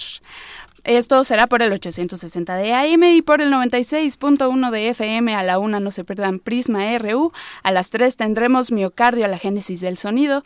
A las tres y media termina Dulce Tormento y a las 9 de la noche disfruten de Resistencia Modulada con un recorrido por el cine de Bruce Lee en Derretinas. Tenemos a los cuatro ganadores de eh, el libro de la enfermedad del amor. Ellos son Paola Ponce, José Luis Cruz, Francisco González y Carolina Díaz. Todos ellos ya tienen las indicaciones para que vengan por sus libros y nos ven, nos escuchamos mañana. Que tengan un excelente día. Mañana Gracias, Mañana. El resto de los boletos. Exactamente, sí. Así que estén pendientes. Estén pendientes, ya vamos a dar todos los boletos. Por favor, acompáñenos a la sala Carlos Chávez. No, quedan poquitos. Bueno, más o menos, más o menos, pero mañana se van todos, así que no se pierdan el programa. Gracias, Mañana. Un excelente día. Mañana en nuestro miércoles de lectura vamos a hablar con voluntarios que van a las escuelas a leer y a, y a tratar de explicar cómo es que uno lee y escribe en este mundo. Vamos a platicar de estos proyectos y de estas iniciativas. Vamos a hablar también sobre la, necesidad o no de, de, de, privilegiar el derecho de vía por encima del derecho a manifestarse. Vamos a tener un debate, creo, muy interesante, así es que no se lo pierdan. Y pues vengan por aquí. Vamos a escuchar una canción, ¿no? Ya vamos. Sí, vamos, no, no ¿Qué vamos a escuchar, Juana Inés? Vamos a escuchar una canción que eh, Tania Mafalda dijo que le gustaría escuchar, que es Las histéricas de Liliana Felipe. Pero no nos vamos antes de darle las gracias a todos aquellos que hicieron y hacen posible diariamente el primer movimiento. Ah, querida Juana Inés de esa también, Muchas querida Luisa Iglesias también. Gracias, querida Benito Taibo. Gracias a ustedes que están ahí diariamente haciendo comunidad con nosotros y nos vemos el jueves en la sala Carlos Chávez. Esto fue Primer Movimiento. El mundo desde la universidad y las histéricas. Las histéricas somos lo máximo. Las histéricas somos lo máximo. Extraviadas, boyeristas, seductoras, compulsivas, finas divas arrojadas al diván de Freud y de Lacan. Ay, Segismundo, cuánta vanidad, infantiloide y malsano, el orgasmo clitoriano. Ay, Segismundo, cuánta vaginalidad, el orgasmo clitoriano se te escapa de la mano. Ay, Segismundo, de tan macho ya no encaja, no me digas que el placer es pura paja. Por lo demás correspondo a tus teorías, estoy llena de manías, sueños, fobias y obsesiones. Solo tu envidia del pene y el diván de tus eunucos administra mis pulsiones compulsivas. Como me duele este mundo, Segismundo, la parálisis, la envidia, la neurosis nos gobierna. Como me duelen los pobres, como joden la miseria, ahora sí que lo de menos es la histeria. Las histéricas son lo máximo. Las histéricas somos lo máximo. Solidarias, fabulosas, planetarias, amorosas, superegos moderados, unilingüos para todas a placer. Ay, Segismundo, cuánta vanidad. Infantiloide y malsano, el orgasmo clitoriano. Ay, Segismundo, cuánta vaginalidad el orgasmo clitoriano se te escapa de la mano. Ay, Segismundo de tan macho, ya no sé si poner punto final o ponerle el punto G.